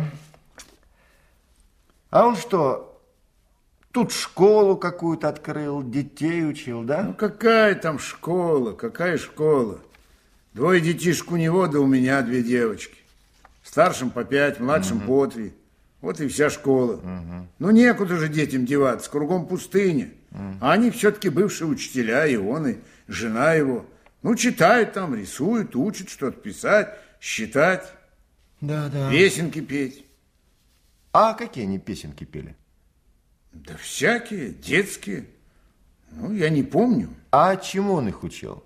Что они писали? Ну, буквы, слова какие-то обычные. А какие, например, слова? Ну, какие? Ну, ну я не помню. Вот эти? Какие? Вот это первые слова. Вот видишь, первые слова, которые пишет ребенок. Наш дом. Ну, наш дом, ну и что? А почему не наша победа? А? Ведь первым словом должно быть сейчас на устах «наша победа», не так ли? А почему-то ему это в голову не приходит. Победа и Сталин неразделимы. Ну, если уж так, то надо бы первым долгом писать наш Ленин. Все-таки Ленин на первом месте стоит. Мы говорим Сталин, подразумеваем Ленин. Ну, а теперь скажи мне, что это за тетрадь с таким странным названием «Птица Даненбай»? Кутыбаев утверждает, что записал ее с твоих слов. Так ли это? Да, так. Тут в Саразеках была такая история, легенда, значит. Угу. Есть тут недалеко кладбище старинное, а, Анабиит. Угу. Там похоронена Найманана. Ну, достаточно, убил... достаточно. Это мы почитаем, посмотрим, что там кроется за этой птицей. Птица Дананбай. А, ничего лучше не придумаешь. Птица с человеческим именем. Тоже мне писатель нашелся. Новый Мухтар Ауэзов объявился. Подумаешь, писатель феодальной старины. Птица Даненбай. Думает, не разберемся. А этот тут писаниной занялся в тихомолку. Для ребятишек, видишь ли. Затуманил он вам тут мозги, а мы его разоблачили. Да, подписывай. Подписывай. Я ничего подписывать не буду.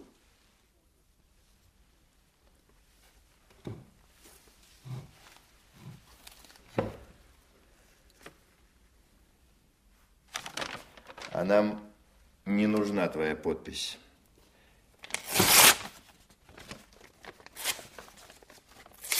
Ты что думаешь, что если ты не подпишешь, так и делу пшик? Ошибаешься, любезный. У нас достаточно материалов, чтобы привлечь его к суровой ответственности. Все, можешь идти. Так что же будет с Кутыбаевым?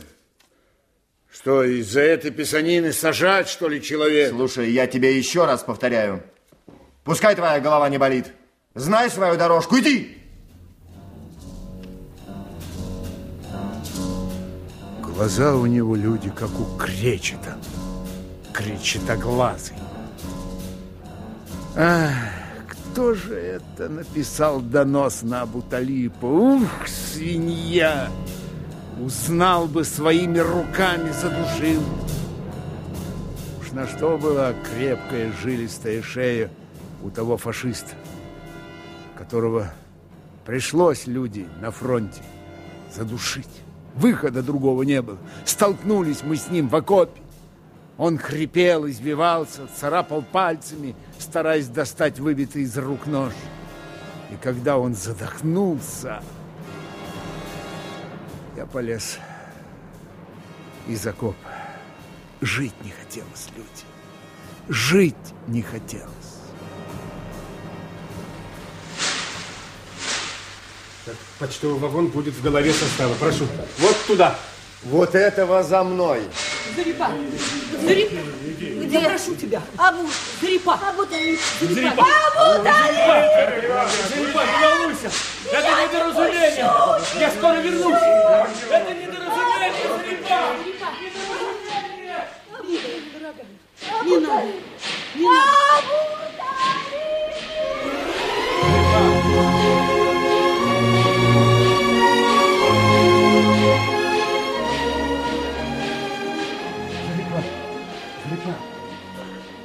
Ничего не бойся, ничего не бойся, ничего не бойся.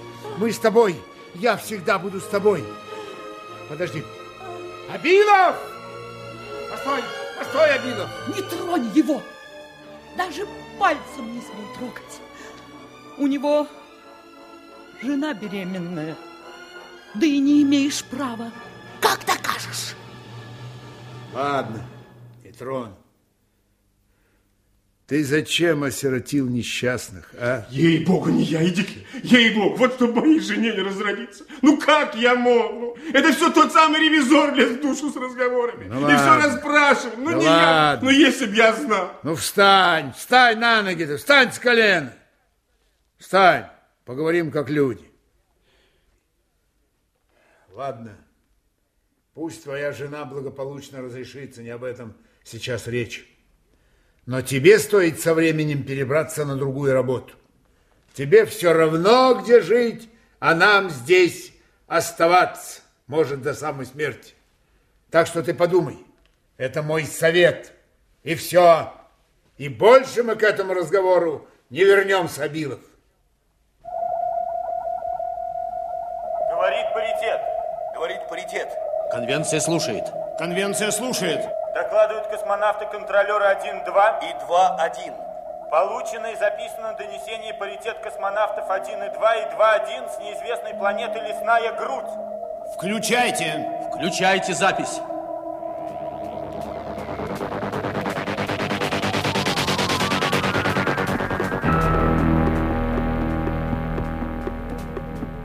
Слушайте, слушайте. Слушайте, слушайте. Мы ведем трансгалактическую передачу для Земли с неизвестной науки планеты Лесная Грудь. Здесь живут человекоподобные существа, такие же люди, как мы. Через 11 часов после отлета от паритета на их корабле мы вышли за пределы Солнечной системы, в новую галактику. Здесь мы увидели новое для нас Солнце, светило, именуемое Держателем, и приземлились на планету, напоминающую нашу Землю. Сутки здесь 28 часов. Продолжительность жизни 120-130 лет. Население свыше 10 миллиардов. Лесногрудцы – дворцы высочайшей современной цивилизации. Они умеют добывать солнечную энергию. Они научились управлять климатом, поэтому не страдают от засухи. Они располагают летательными аппаратами со световой скоростью. Они могли бы уже сейчас посетить нашу Землю. Встреча с ними может явить глобальную перемену во всей нашей жизни, в судьбах всего человеческого рода. Мы глубоко сожалеем, что причинили столько тревог и желаем поскорее вернуться на Землю. Мы намерены через 28 часов вылететь в обратный путь на наш паритет. До скорой встречи. Паритет космонавт 1-2. Паритет космонавт 2-1.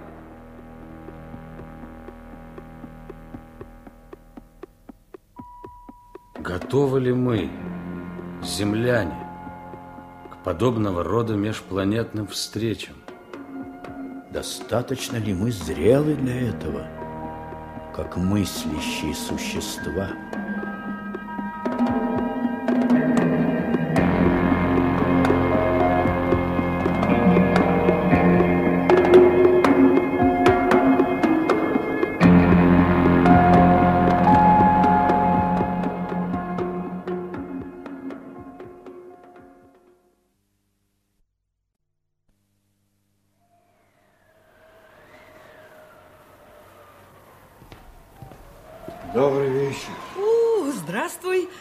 Здравствуй, Казангап. Садись, чай будем пить. Ну, как, съездил в город?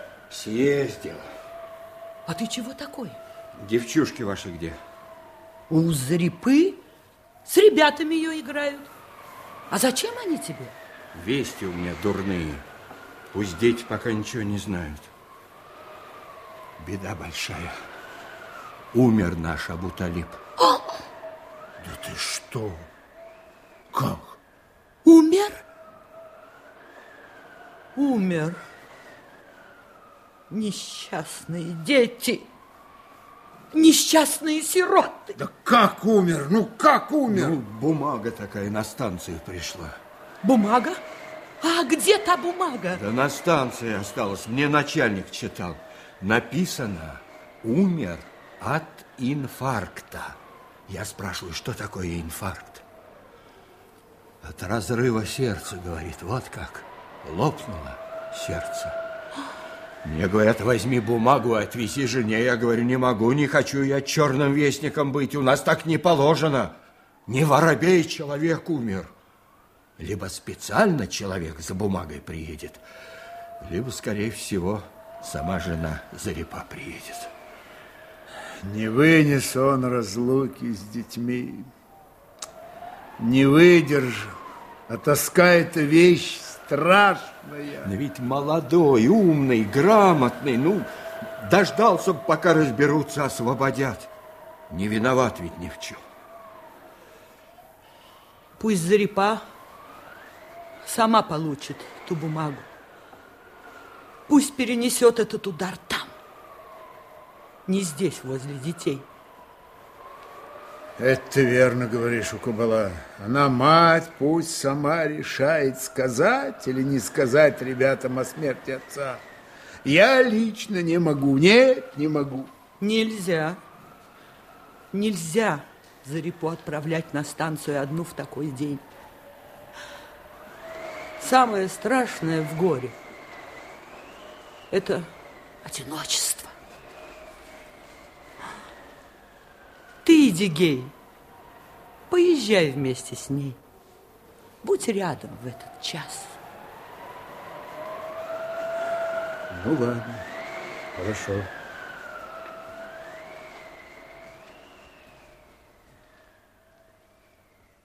Это было 5 марта 1953 года. Я навсегда запомнил этот день. Плачьте, люди, плачьте! Что же с нами будет? Я увидел, как столпились люди, как вывешивали большой военный портрет Сталина в черном обрамлении. Понял, почему такая заунывная музыка звучала по радио. В другое время я тоже бы постоял среди людей и разузнал, что и как случилось с этим великим человеком, без которого никто не представлял себе круговращение мира. Но сейчас своего горя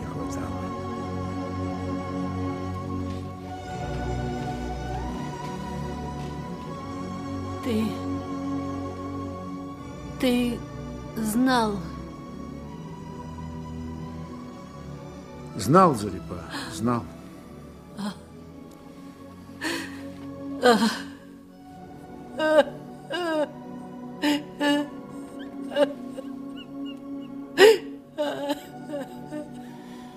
а,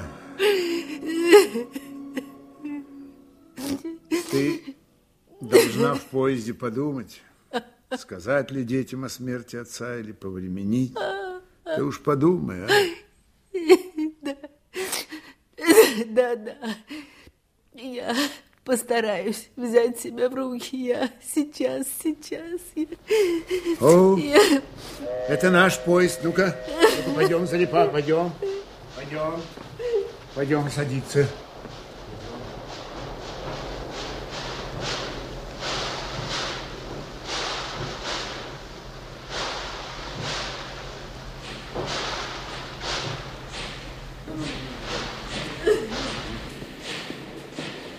Проходи.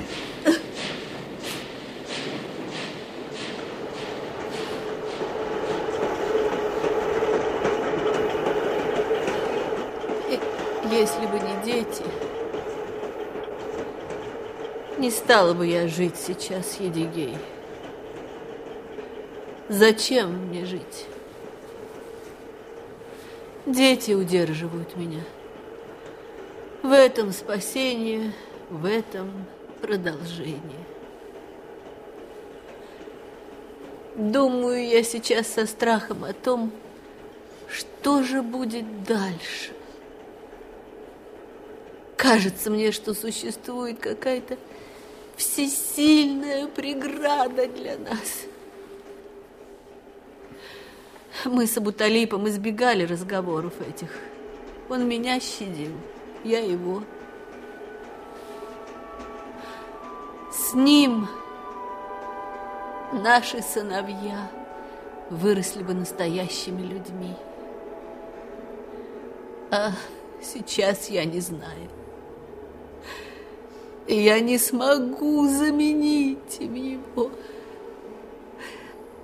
Потому что он это был он. Он бы все смог, всего бы добился. А знаешь, я ведь когда выходила замуж, я родных не послушалась. Мой старший брат тот из себя выходил, кричал «Дура! Век будешь каяться, ты не замуж выходишь, а на несчастье идешь. И дети твои, и дети детей твоих, еще не родившись, уже обречены быть несчастными. А, а возлюбленный твой, если голова у него на плечах есть, не семью должен заводить, а повеситься. Кричал. А я не послушалась. Мы поступили по-своему. Думали, раз война кончилась, какие могут быть счеты у живых и мертвых. Мы от всех держались подальше, от его, от моих родственников. Никому не хотели быть в тягости. Абуталип!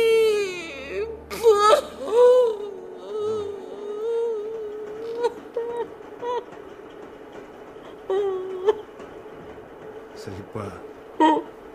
Зарипа. Он хотел как бы переместиться в своих детей, перевоплотиться в них. Его оторвали от нас, он и умер. Не могу, не могу сказать детям, что отца их больше нет. Пусть подрастут немного. Пожалуй, ты права, Зарипа. Немного надо подождать. А дети будут у нас вместе с нашими расти. О, скоро наш разъезд. Ну-ка приготовься. Приготовься, сейчас приведи в порядок и иди в тамбур. Стой у дверей. Как только поезд остановится, спокойно выходи из вагона и жди меня. Я выйду, и мы пойдем. Что-что, я не поняла, что? Ничего, ничего, это оставь мне. В конце концов, ты имеешь право сойти спокойно с поезда.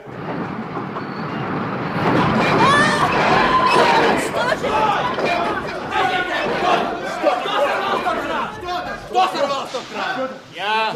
Кто такой? По какому праву? Надо было. Что надо было? Ты что? Под суд захотел? А ну документы. Вот документы, вот. вот. Я тебе сейчас сделаю, устрою. Запиши, ты писать будешь. Пиши, пиши. Пиши, бывший фронтовик, путевой рабочий, Едигей Жангельдин, сорвал стоп-кран Стоп-кран. и остановил поезд на разъезде Бараны-Буранна. Знак траура. Знак траура. День смерти товарища Сталина. День смерти товарища... Что? Как? Разве товарищ знал? Сталин Да. умер? Умер, умер. Радио надо слушать. Ну ты что, не знаешь? А, Да. Ну тогда иди, раз такое дело. И ты, иди, иди, иди, иди, иди, иди, иди. А вы, дама, чего стоите? Разойдитесь, дама! Лето и осень 53-го года были самыми мучительными в моей жизни. Ни до этого, ни после, ни даже на войне, когда я мог быть тысячу раз и убитым, и раненым, и изувеченным, не принесли мне столько страданий, как те дни. Я постоянно думал о Зарипе.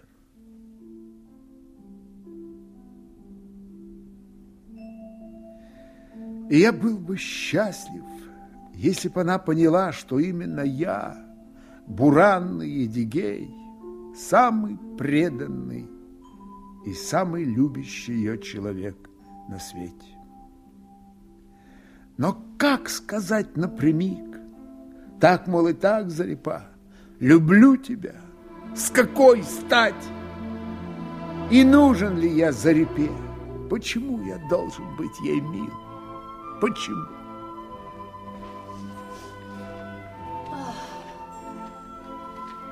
Худо тебе. Худо. Худо. Ну, зачем так изводишься? Ведь этим не поможешь. Ну, не отвечает на твои письма родные, так Бог с ними, не пропадем. Я с тобой, все тут, как свои. Ты только не падай духом, Зарипа. А ребята поднимутся здесь, среди нас. Зачем тебе куда-то уезжать? Не уезжай, Зарипа. Спасибо. Спасибо тебе, Едигей. Я знаю, в беде не останемся. Но нам надо выбираться отсюда. Чтобы дети все позабыли, что и как тут было. Ты же сам понимаешь, так, так долго продолжаться не может. Я же должна буду сказать им правду. Ты только не спеши, Зарипа. Ну, куда ты с этими малолетками-то? Ну, куда? Подумай. Зарипа, Зарипа. Идигей! Ах.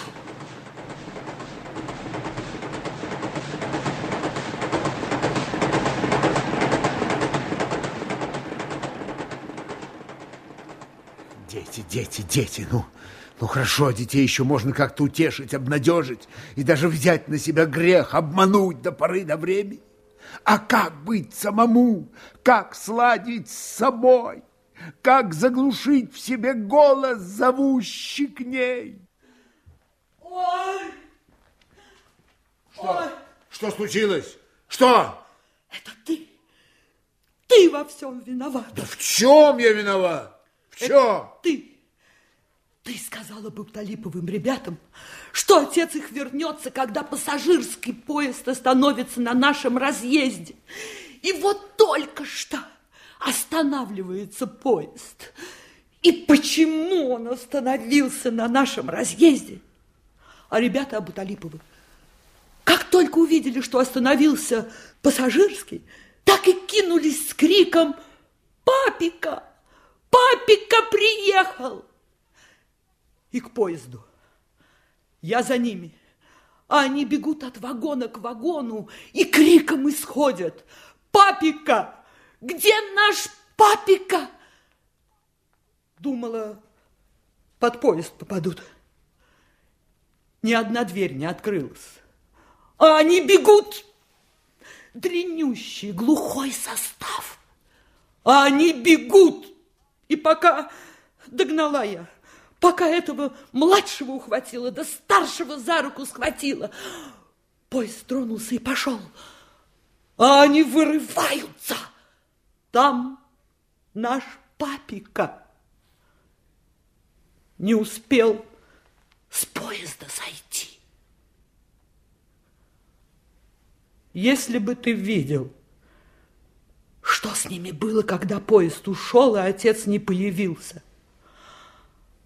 Если бы ты видел. Господи! И зачем так устроено в жизни? Зачем так страшно привязывается отец к дитю, а дитя к отцу своему? Зачем такие страдания? Ну, ну что ты сидишь? Иди, успокой ребят, иди. Господи, да будь проклято все в этом проклятом мире.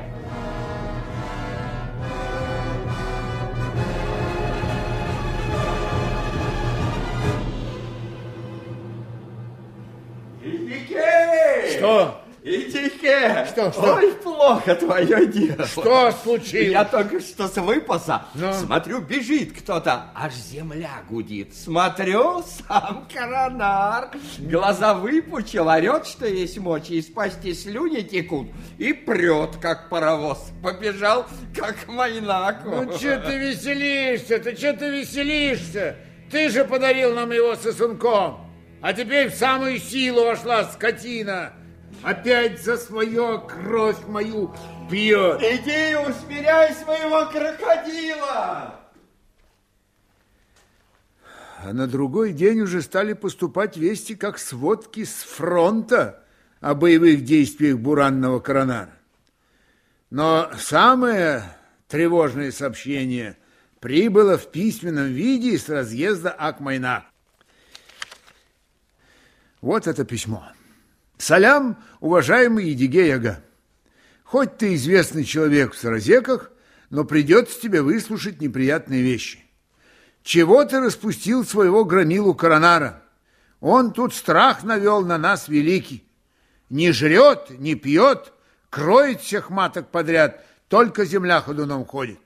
И орет при этом на всю степь. Сил нет слушать. Если через день не появишься, и не избавишь нас от этого наваждения, то не серчай, дорогой ага. Ружье у меня крупнокалиберное, прострелю ему ненавистную башку при свидетелях, и делу конец. Приезжай, пока не поздно. Твой земляк Каспан. Ну что, люди, пришлось ехать на разъезд Акмайна, а то и вправду прострелит его дурную башку.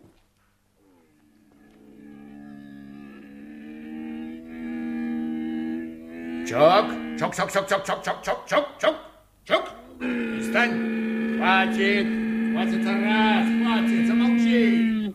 Все равно домой возвращаться. Ух ты, дурная голова, дурная голова. Э, домой, домой, домой, домой, поедем, домой. От тебя же осталась кожа до кожи. Крокодил. Ну до чего ты так... Стой! Стой смирно! Пошел! А теперь пошел! Пошел! Коронар велик могуч, нет преград ему на свете. Кто б не встретился в пути, он любого сокрушит. Заковать придется в цепи, а не то он не спасет. Головы своей бедовой, головы своей нурнуй. О, давай, дом близко, давай, давай, стой, Оху. головы своей, стой, стой, стой, стой, стой. О, до чего дошел. Свои собаки не узнают. Вот это дошел. Вот это догулялся. Кожа до кости остались. Слышь, у кабала, наш-то крокодил дошел до того, что собаки свои не узнают.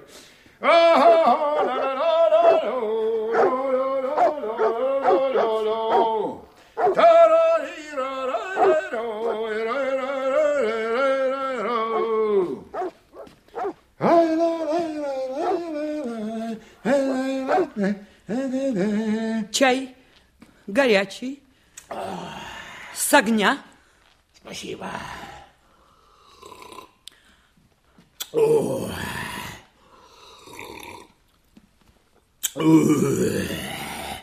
Зарипа уехала отсюда с детьми. Куда уехала? Этого она нам не сказала. Куда уехала? Я же говорю, она нам этого не сказала. Ты куда? Коронара посмотрю.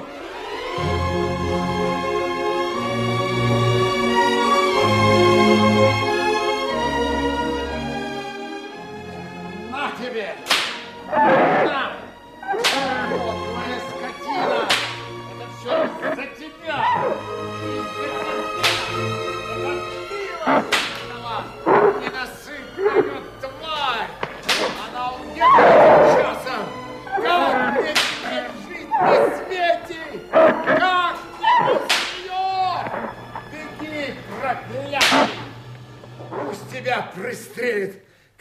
Бешеную собаку. Нет Бога, нет Бога. Даже он ни хрена не смыслит в жизни. Так что же ждать от других? Нет Бога! Нет Бога!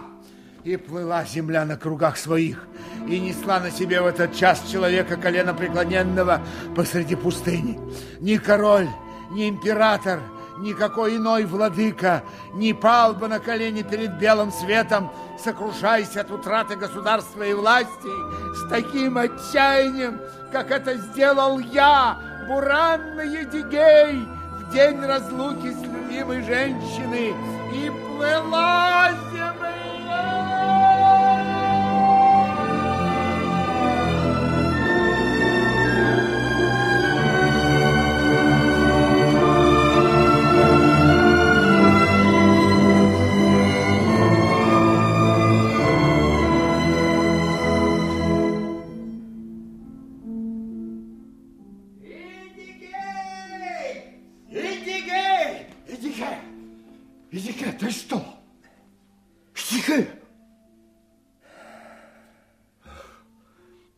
Ты неразговорчивый стал в последнее время. Сторонишься меня, избегаешь, что ли? Все никак не удается с тобой поговорить. Если мы начнем говорить, то я придушу тебя на месте, и ты это знаешь. Я знаю, что ты готов придушить меня, а может и еще кое-кого.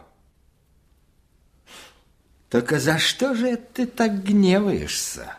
Это вы принудили ее уехать, и ты! Ну, знаешь, если тебе такое в голову могло прийти, значит, ты дурно думаешь не только о нас, но и о ней, о Зарипе. Скажи спасибо, что она оказалась женщиной великого ума, не то что ты. А ты задумывался когда-нибудь, чем бы все это кончилось, а? Нет. Она подумала и решила уехать, пока не поздно. И я помог ей уехать. Когда она попросила меня о том и не стал допытываться, куда она двинет с детьми. Понял?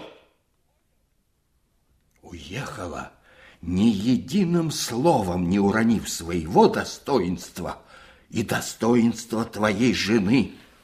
И они простились, как люди. Да ты должен им обеим в ноги поклониться за то, что спасли тебя от беды неминуемой. А такой жены, как у Кубала, тебе вовек не сыскать. Другая бы на ее месте тебе такое устроила, что ты сбежал бы на край света почище своего коронара. Да ладно, послушал я тебя, умника. Ходишь здесь без сучка, без задоринки, умник. Откуда тебе знать-то это дело? Откуда? А? а мне здесь надоело. Уеду отсюда, куда глаза глядят. Не прикован же я цепями навечно к этому богом забытому разъезду Баранлы-Буранны. Уеду. Дело твое. Так мне сдается, что ты сам не знаешь, чего ты хочешь. Ну, хорошо, но ты уехал. Но от себя ты не уедешь, от беды своей не уедешь. Она всегда будет с тобой. Нет, Эдигей, если ты настоящий джигит, то попробуй здесь побороть себя. Уехать – это не храбрость. Каждый может уехать. Но не каждый может одолеть самого себя.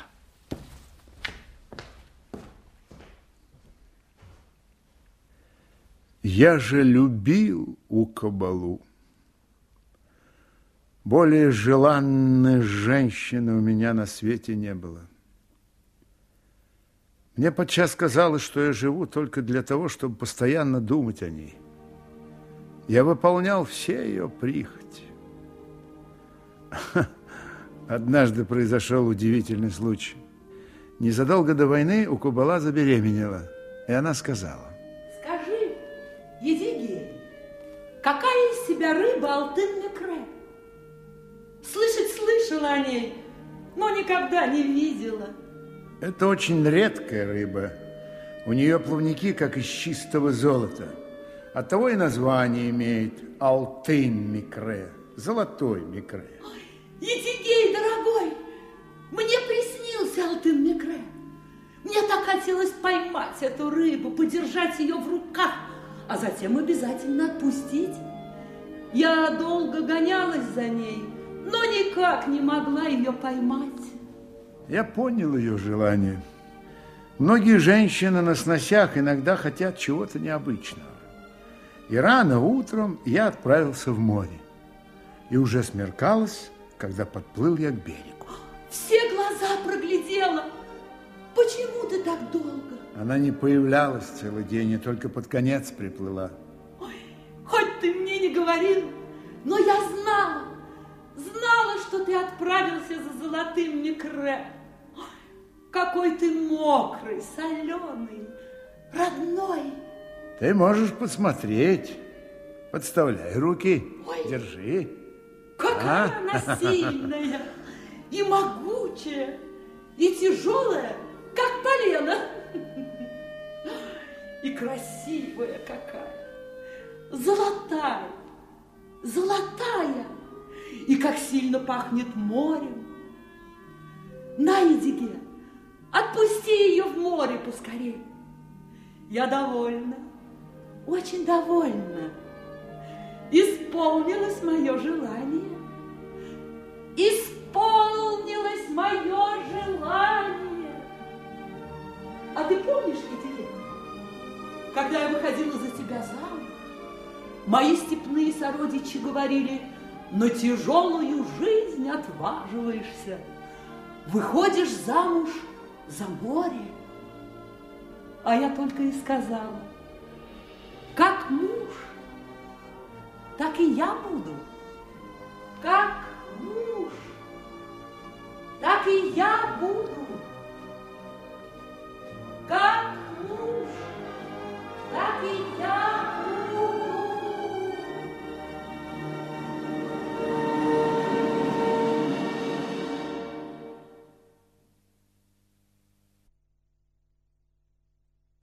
Так оно и получилось.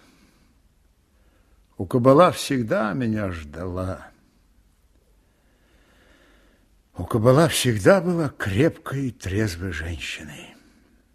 И сейчас, сколь не тяжело у Кубале, она молча сносила мое отчуждение и мою угрюмость. А за что? Разве она виновата?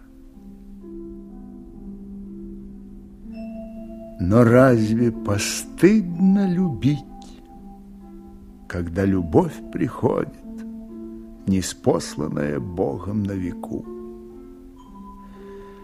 Так пел знаменитый степной певец Раймалы Ага.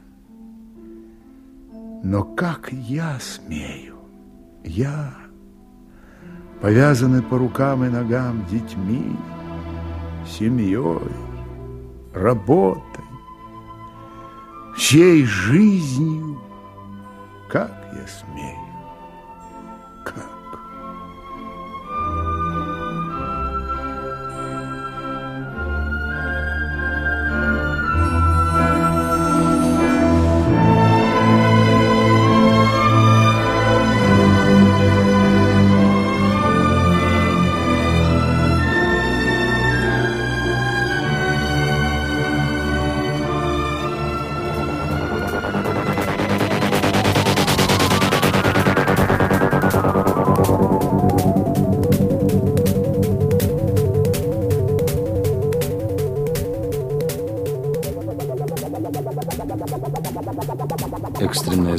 Комиссии по расследованию чрезвычайного положения завершилось? Да. Ну и что? Как всегда, в кризисные моменты истории снова обнаружились со всей силой коренные противоречия двух различных общественно-политических систем на Земле. Дело шло к столкновению, к угрозам, к таким конфликтам, которые, выйдя из-под контроля, могли бы вырасти в мировую войну. Что решили? Разум взял свое. Стороны пришли к компромиссу, вынужденному и на строго сбалансированной основе. Вот текст радиограммы Объединенного Центра Управления. Космонавтам, контролерам 1-2 и 2-1. Вам вменяется в обязанность незамедлительно включиться в радиоконтакт с помощью бортовых систем паритета с паритет космонавтами 1-2 и 2-1, находящимися на планете Лесная Грудь. Объединенный центр управления принимает решение, не подлежащее пересмотру. Не подлежащее пересмотру. Первое. Объявить обитателям планеты, именуемой Лесная Грудь, о нашем отказе вступать с ними в какие бы то ни было виды контактов. О нашем отказе. Второе. Не допускать возвращения бывших паритет космонавтов 1-2 и 2-1 на орбитальную станцию паритет и тем самым на Землю как лиц нежелательных для земной цивилизации. Не допускать возвращения космонавтов. Третье. Предупредить бывших паритет космонавтов 1, 2 и 2, 1. Бывших? Бывших. Предупредить бывших паритет космонавтов 1, 2 и 2, 1, а также находящихся с ними в контакте инопланетян, чтобы они не пытались установить связь с землянами. Четвертое. В целях изоляции околоземного космического пространства от возможного вторжения летательных аппаратов инопланетного происхождения Объединенный Центр Управления объявляет в срочном порядке введение чрезвычайного транскосмического режима под названием «Операция Обруч». Операция Обруч.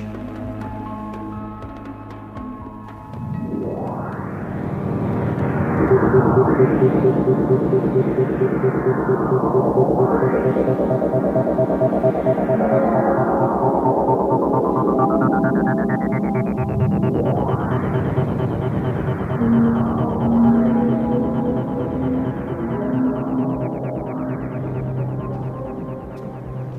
те раз. Что, не туда попали, что ли? Почему не туда? Туда, да только вот загородка-то откуда ты взялась, черт ты ее побери. Ну, раньше-то ее не было. Ну, конечно, не было. Ну. Стой! Кто такие будете, куда путь держите? Э, Не мы- подходи. Э, Хорошо, хорошо, хорошо. Мы здешние, солдат. Вот везем человека, старика нашего, э, Казанга, похоронить на, на кладбище. Не Вот положено. тут, э, Не положено без пропуска. и- Охраняемая зона. Я понимаю, понимаю, понимаю. Но нам на кладбище. Оно тут недалеко, похороним и назад, и никаких задержек. Не могу, не имею права. Охраняемая зона. В чем дело? Не В подходи. чем дело? Я не подхожу. Товарищ постовой, я из облпрофсовета. Почему задержка? Потому что не положено. Товарищ постовой, я вам еще раз говорю, я из облпрофсовета. Так мне-то все равно, откуда вы. Что значит все равно? Что и значит охраняемая зона. Стоп, стоп, стоп, стоп, тихо, тихо, тихо, тихо.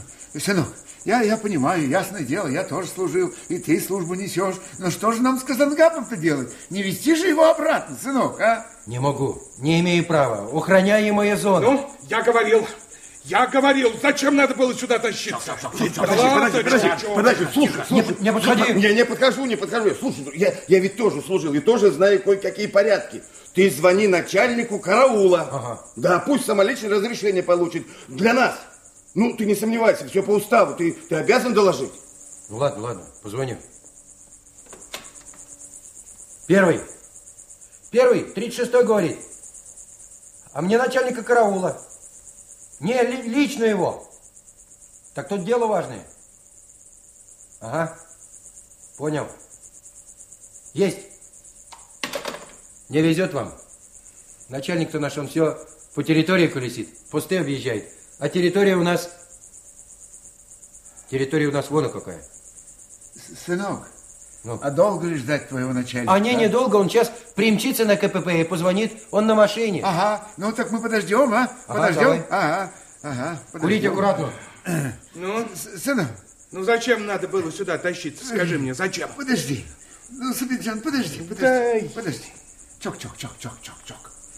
Сынок, Че? а давно это ограждение-то установили, а? А, порядочно. А мы его и ставили. Я тут служу год, стал быть... Стал быть около полугода, как уцепили. Вот то-то и оно. Я ведь тоже не знал, что тут такая заграда. А я вроде теперь виноватый, потому что я затеял сюда везти на погребение. Это старинное кладбище на Биит. А Казангап покойный был очень хорошим человеком. 30 лет вместе проработали на разъезде. Так хотелось как лучше, понимаешь, сынок? Слушай, папаш, ну не могу я, понимаешь, не могу. Давай так, позвонит начальник караула, лейтенант Танцикпаев. Доложим ему все как есть. Пускай позвонит повыше, может и разрешат. Что там, не люди, что ли? может и разрешат. Постой, сынок, постой. Ну стой, чего? стой, стой. Как ты сказал фамилию лейтенанта? Танцикпаев? А, Во, Танцикпаев, он нас недавно... Может, знакомый какой, а? Да нет, нет, что ты. Танцикпаевых у нас как э, у вас Ивановых. А сам ты откуда родом? Я-то... Я-то Вологодский, вот у нас его. Ну, спасибо, сынок, спасибо на добром слове, спасибо. Танцикпаев, Танцикпаев, а что, если это вдруг сын того Кричтоглазого, а? Да нет, не может быть. А почему не может быть? Почему? А с тем Кричтоглазым люди Танцикпаевым дело обстояло так. В 56 году, в конце весны, обратился я к порторгу Депо, чтобы посоветоваться с ним о семье Абуталипа Кутубаева. Ну, детишки-то его, сынки подросли, ему уже в школу, так надо же все на чистую воду. Ну и порторг посоветовал мне написать обо всем письмо в Алмату, в ЦК партии республики. Буквально через три недели прибыла бумага из Алматы, в которой черным по белому было написано, что бывший рабочий разъезда Баранлы-Буранный Абуталип Кутыбаев, умерший во время следствия, полностью реабилитирован за неимением состава преступления. Так и было сказано. Узнал я также о том, что следователь Танцикпаев снят с работы и привлечен к ответственности. Партия крепко взялась за это. И насчет ревизора все подтвердилось. Это он сочинил донос на Абуталипа.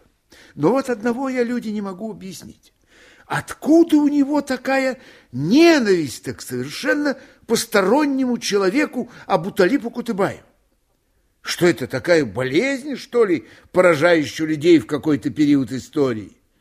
А возможно, это изначально таится в человеке. Зависть, опустошающая душу и приводящая к жестокости. Но какую зависть мог вызвать Абуталиб Кутыбаев? Какую? Для меня это останется загадкой. Ах, люди, люди, долго нам предстоит изживать в себе этот порог, ненависть к личности человека. Как долго, даже трудно предугадать. Узнал я еще одну новость. Оказывается, Зарипа с детьми проживает в Павлодаре, работает учительницей, вышла замуж.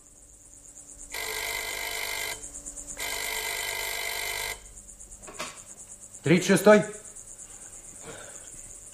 Товарищ лейтенант, товарищ лейтенант, так тут местные жители пришли хоронить человека на старинном кладбище. Анабиит называется. Чего? Это я не вам, товарищ лейтенант. Анабиит называется. Анабиит, говорят, называется. Ага. Сколько? Четыре. Четыре человека, а с покойником пять. Так это старик какой-то умер. Так и что сказать? Не положено.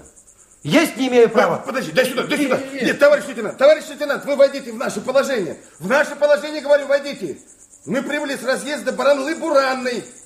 А, а куда нам теперь? Да вы войдите в наше положение, товарищ лейтенант. Да мы здешние люди, мы ничего плохого не сделаем. Мы только похороним человека и, и сразу вернемся. Что? На территорию охраняемой зоны ни по каким причинам доступа нет? Ну как же так? Как же так, товарищ лейтенант? У нас тут... Нет, у нас тут есть старик, наш фронтовик, он воевал. Вы, вы ему объясните. Biz bizgoy karagim, kalay да босс, жан дардаш карагим. А, по-русски, а, хорошо, хорошо, по-русски. Ну, мы вот привезли хоронить э, старика Казангапа. Ага, ага. А, так мы же не знали, а иначе мы бы не приехали. А, ага. Так, слушай, слушай, лейтенант, ты передай, кто там у вас, генерал или кто, так нельзя. Я, как старый солдат, говорю, это не... про- Э, ты ку- куда? Э, лейтенант, алло, о, о, э, где он? Алло. Все. Отворот-поворот. Милиция на базаре и то лучше. Ну, похоронили, называется. Вот так и должно было быть. Все, хватит. Домой надо возвращаться. Отца сам буду хоронить на кладбище. Тоже мне разбежались. А набиты только, а набиты только. А теперь вот как побитые собаки. Ну чего сидите? Давайте.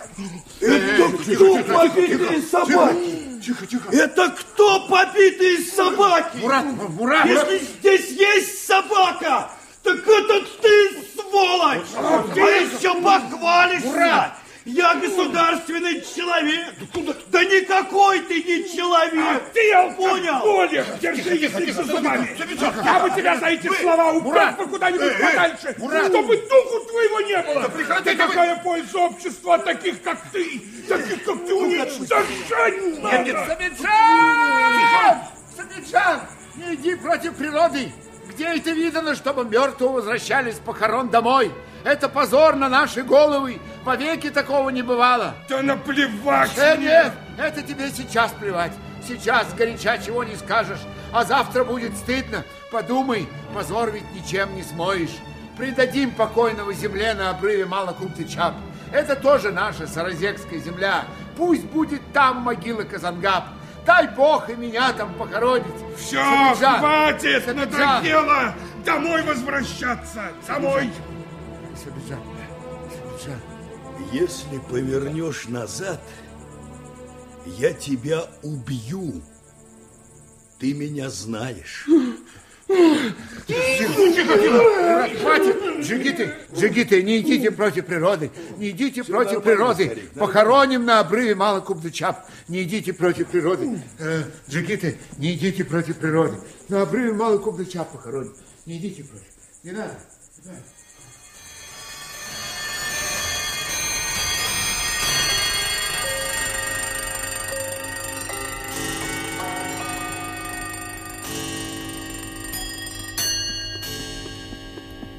Целях изоляции околоземного космического пространства от вторжения летательных аппаратов инопланетного происхождения начинаем подготовку к операции «Обруч». Начинаем подготовку к операции «Обруч».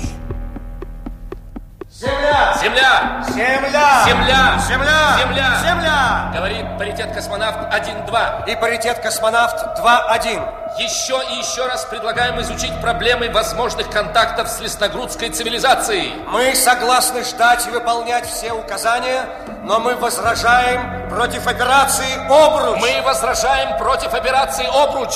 Земля! Земля! Земля! Земля!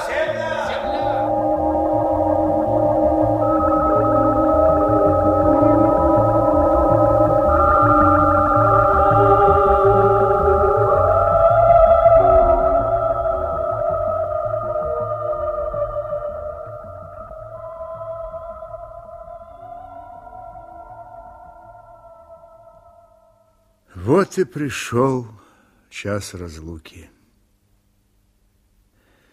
Велика, необъятна земля, а место тебе, Казангаб, в десять вершков, оказалось, видишь ли, предназначено здесь, на обрыве Малокубдычап.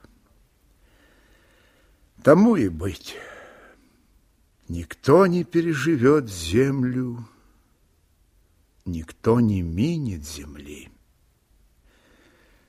Но как примирить непримиримость начала и конца? Жизни и смерти. Ведь до Бога не докричишься и не спросишь его, зачем ты так устроил, чтобы рождаться и умирать.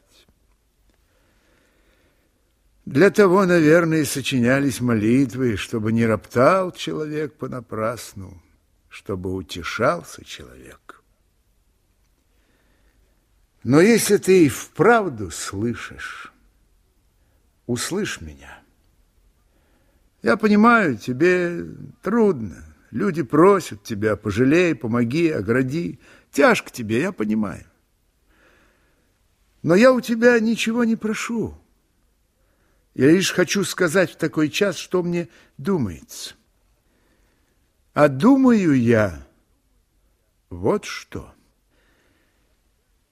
Когда я обращаюсь к тебе с молитвами, то на самом деле я обращаюсь через тебя к себе.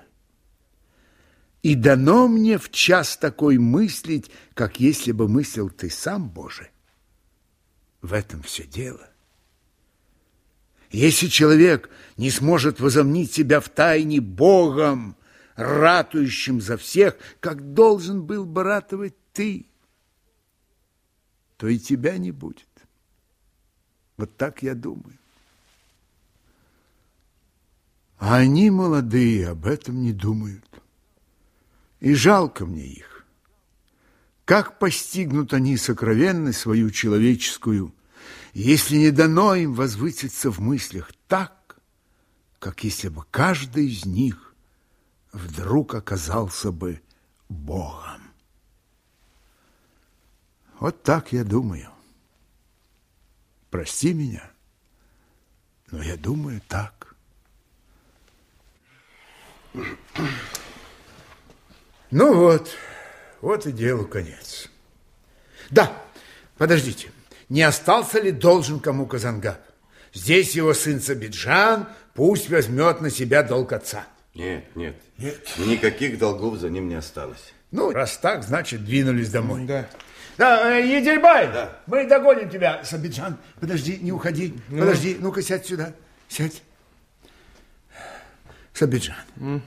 ты грамотный, работаешь в области, в городе, разговоры можешь вести с кем угодно. Скажи мне, как же нам быть с кладбищем нашим? Она бит, а? А чего как быть? Сносить его будут, ликвидировать по плану. Да ну что ты, что ты, Сабиджан, нельзя, чтобы Анабиит сравняли с землей. Ведь тут наша история. Что ты, что ты, вот что. Пойдем-ка завтра вместе к здешнему начальству. Вот что, старик, оставь-ка ты все это. Все это старые сказки. А на меня не рассчитывай. Эх, сказки, сказки, сказки. Так бы и сказал, и разговору конец. А ты что ж думал-то, что я вот так вот и побегу? Зачем это мне плевать против ветра, чтобы один звонок и меня пинком под задницу? А ты что, выходит, только для задницы и живешь? А ты как думал? Это тебе просто. Ты кто? Никто. А я и живу для задницы. Да, прежде головой дорожили, а теперь выходит задницей. Ну, ладно, ладно. Иди своей дорогой, Сабиджан, иди. Бог даст, не встретимся никогда. Иди. Эх, Дигей, Дигей. На кого обижаться-то? На власть не имеешь права, а больше не на кого. Иди, Манкурт ты, Сабиджан, настоящий Манкурт.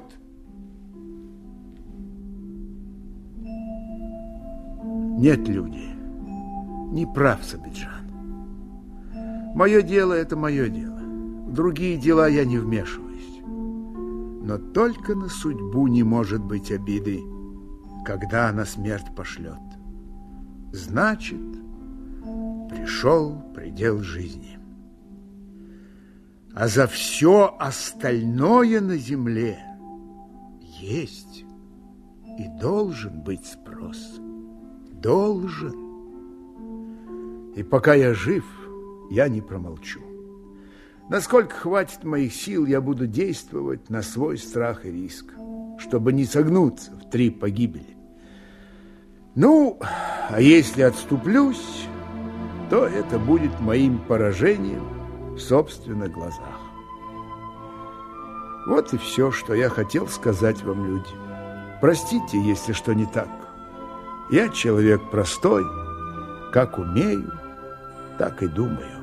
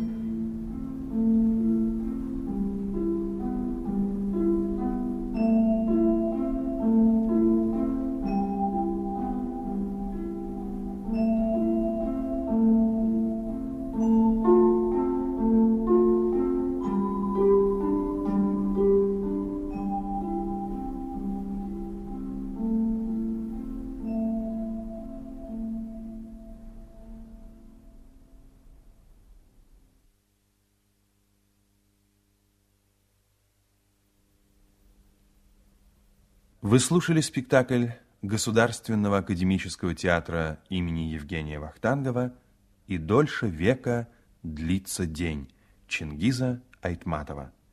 Автор пьесы Азербайджан Мамбетов. Действующие лица и исполнители. Едигей Михаил Ульянов, Укубала, его жена, Алла Парфаньяк, Казангап Александр Граве, дети Казангапа, Сабиджан Михаил Симаков, Айзада Нина Нехлопаченко, зять Казангапа Анатолий Меньшиков, Абу Талиб Евгений Карельских, Зарипа, его жена, Екатерина Райкина, Таксыкбаев, следователь, Евгений Князев, ревизор Гарри Дунц, Эдильбай Владимир Коваль, Шемерден Олег Форостенко, Абилов Евгений Шершнев, часовой Михаил Васьков, проводник Сергей Маковецкий, старик Алексей Котрелев, старуха Надежда Генералова. Соруководители космического полета программы «Паритет» Евгений Федоров и Андрей Ярославцев.